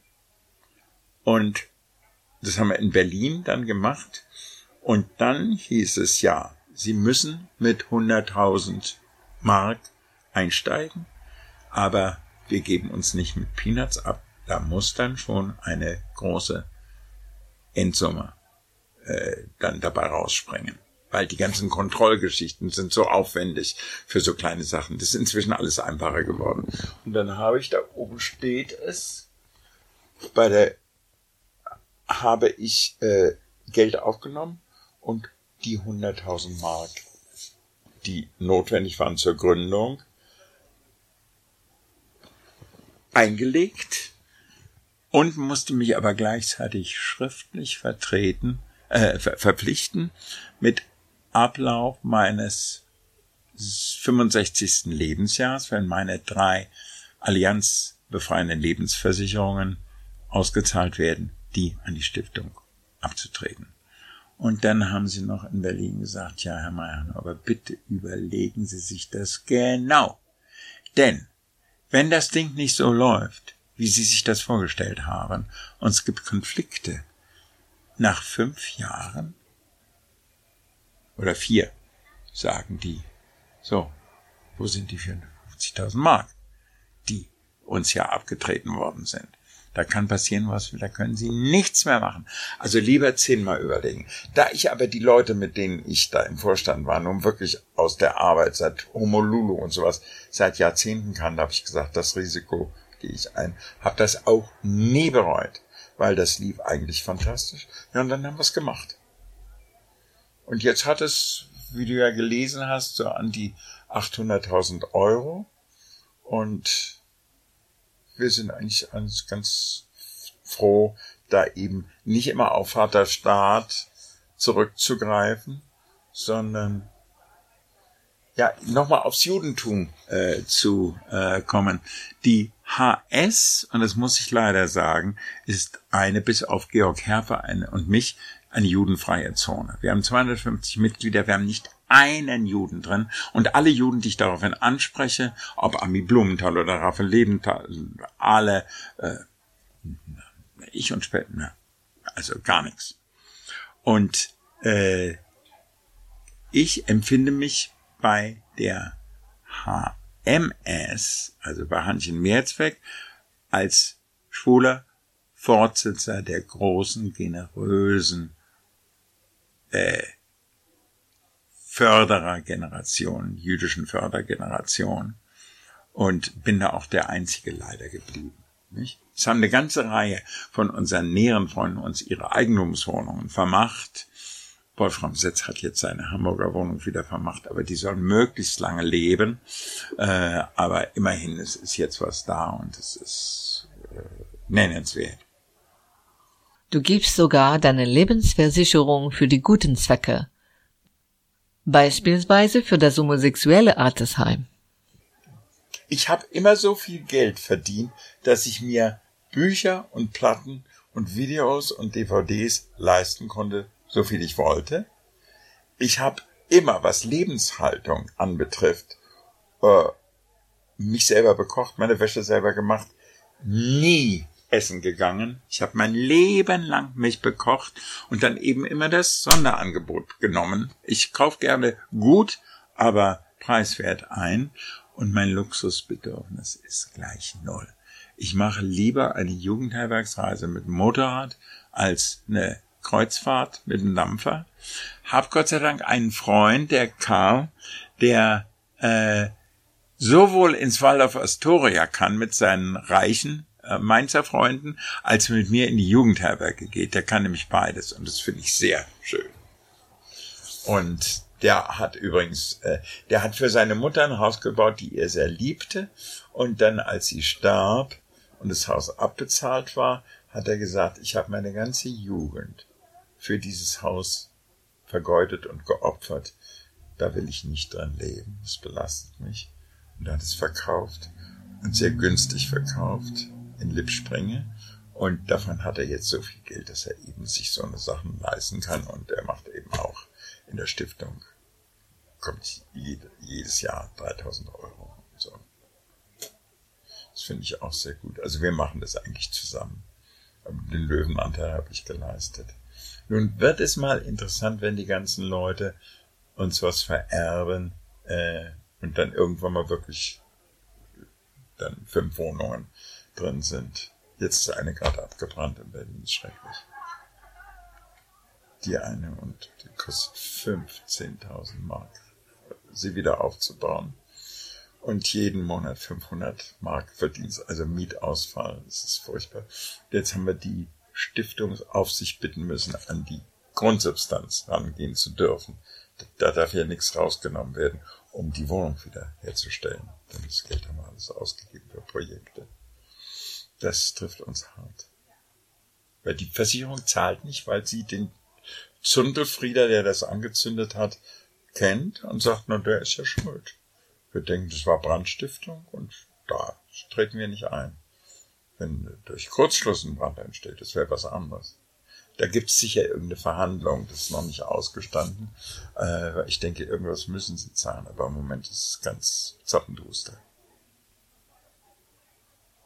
Meine Karlsruher Freundin, äh, eine Hetero-Frau, die eine, die größte Tontenmutter von ganz Karlsruhe war, die Karin, Kind aus dem Volke, die als junges Mädchen schon für Juden schwarz eingekauft hat. Ganz äh, engagierter, so Muttercourage Typ. Und die kam auf die Idee, die hat ein Altenheim gehabt, Altenpfleger, gesagt, die alte Schwule, die sind so unglücklich in ihrer Heime, wo sie niemand mitbringen dürfen und wo äh, sie nicht möchte, dass das rauskommt. Die müssen immer so verloren leben. Und also wenn ich nicht so alt wäre, dann würde ich ein schwules Altersheim gründen. 72. Und es hat bei mir diesen Gang, Gedanken in Gang gesetzt. Und dann sagte sie immer, Andreas, man soll mit warme Hände geben und nicht mit kalte. Und das habe ich mir auch zu eigen gemacht. Jetzt waren sie gerade, wir haben sie zwei ganz wichtige Anträge gekriegt, die HMS, aber das Geld war schon vergeben und äh, jetzt kommt diese Wohnungsreparatur. Habe ich 5000 Mark einfach von dem ans Eingemachte gegangen. Wichtig ist, dass die Dinge laufen. Das ist, also, dass sie wirkungsfähig bleiben. Aber jetzt ganz ehrlich, ich werde ja von vielen auch äh, als Spinner äh, betrachtet. Da gibt's welche, die mich verehren. Und dann gibt's welche, die äh, aber wirklich so sagen, das ist ein Angeber und so.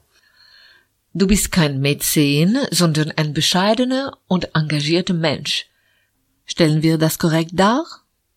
Ich habe vor Jahren in einem Artikel für ein Buch mal den Satz geprägt, er tut seine schwule Pflicht. Und das ist wirklich auch eine meiner Maximen, dass ich sage, ich tue meine schwule Pflicht. Ich habe überhaupt keine Geldausgebelust, so shoppen und sowas.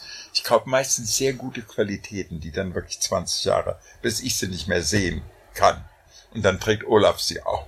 Der kann nämlich meine alten Sachen sehr schön auftragen. Äh, aber sonst. Also Hosen leiste ich mir. Das Projekt ist mir ganz wichtig und wenn das Projekt irgendwie gefährdet ist, bin ich unglücklich und wenn es anerkannt wird und wenn es geschätzt wird und wenn es Früchte zeigt. Es ist einfach die Sa wenn du säst und die Saat geht auf, da entwickelt sich was. Äh, wir haben ja inzwischen auch so viele Briefe, wo Leute schrieben, also wir haben da dieses Transgender Film Festival gemacht und es hat 3000 Euro Schulden gemacht. Und wir waren so verzweifelt, weil wir sind Studenten und sowas, das können wir gar nicht aufbringen. Da war wirklich die letzte Hoffnung wart ihr und ihr habt uns dieses Loch stopfen geholfen. Das vergessen wir euch nie. Und so eine Sachen finde ich eben einfach gut. So, ja. jetzt würde ich ganz gerne. Es gibt ein Stück von Ibsen, äh, das ich sehr liebe. Das heißt Baumeister Säunes. Kennst du? Ist die Geschichte von einem berühmten Baumeister, dem nochmal ein junges Glück ins Haus flattert, obwohl er mit einer sehr, äh, sagen wir mal, züchtigen und sexfremden Frau verheiratet ist. Und das war eine berühmte Inszenierung von Peter Zadek, die ich auch auf Video habe. Und, und das habe ich so für mich übernommen. Dann kommt diese Hilda Wangel und sagt, ach, Frau Solnes, jetzt waren Sie in der Stadt und haben mir gleich ein neues Kleid gekauft. Ich meine, äh, ich freue mich aber, dass, äh, worauf die sagt, es ist doch meine Pflicht. Und weil es meine Pflicht ist, deswegen tue ich es auch so gern. Das ist so ein dämlicher Satz. Und den habe ich mir so zur Maxime äh, gemacht. Andreas, wir danken dir für das Gespräch und hoffen, dass sich ein angemessenes Porträt ergeben hat. Ja, what for?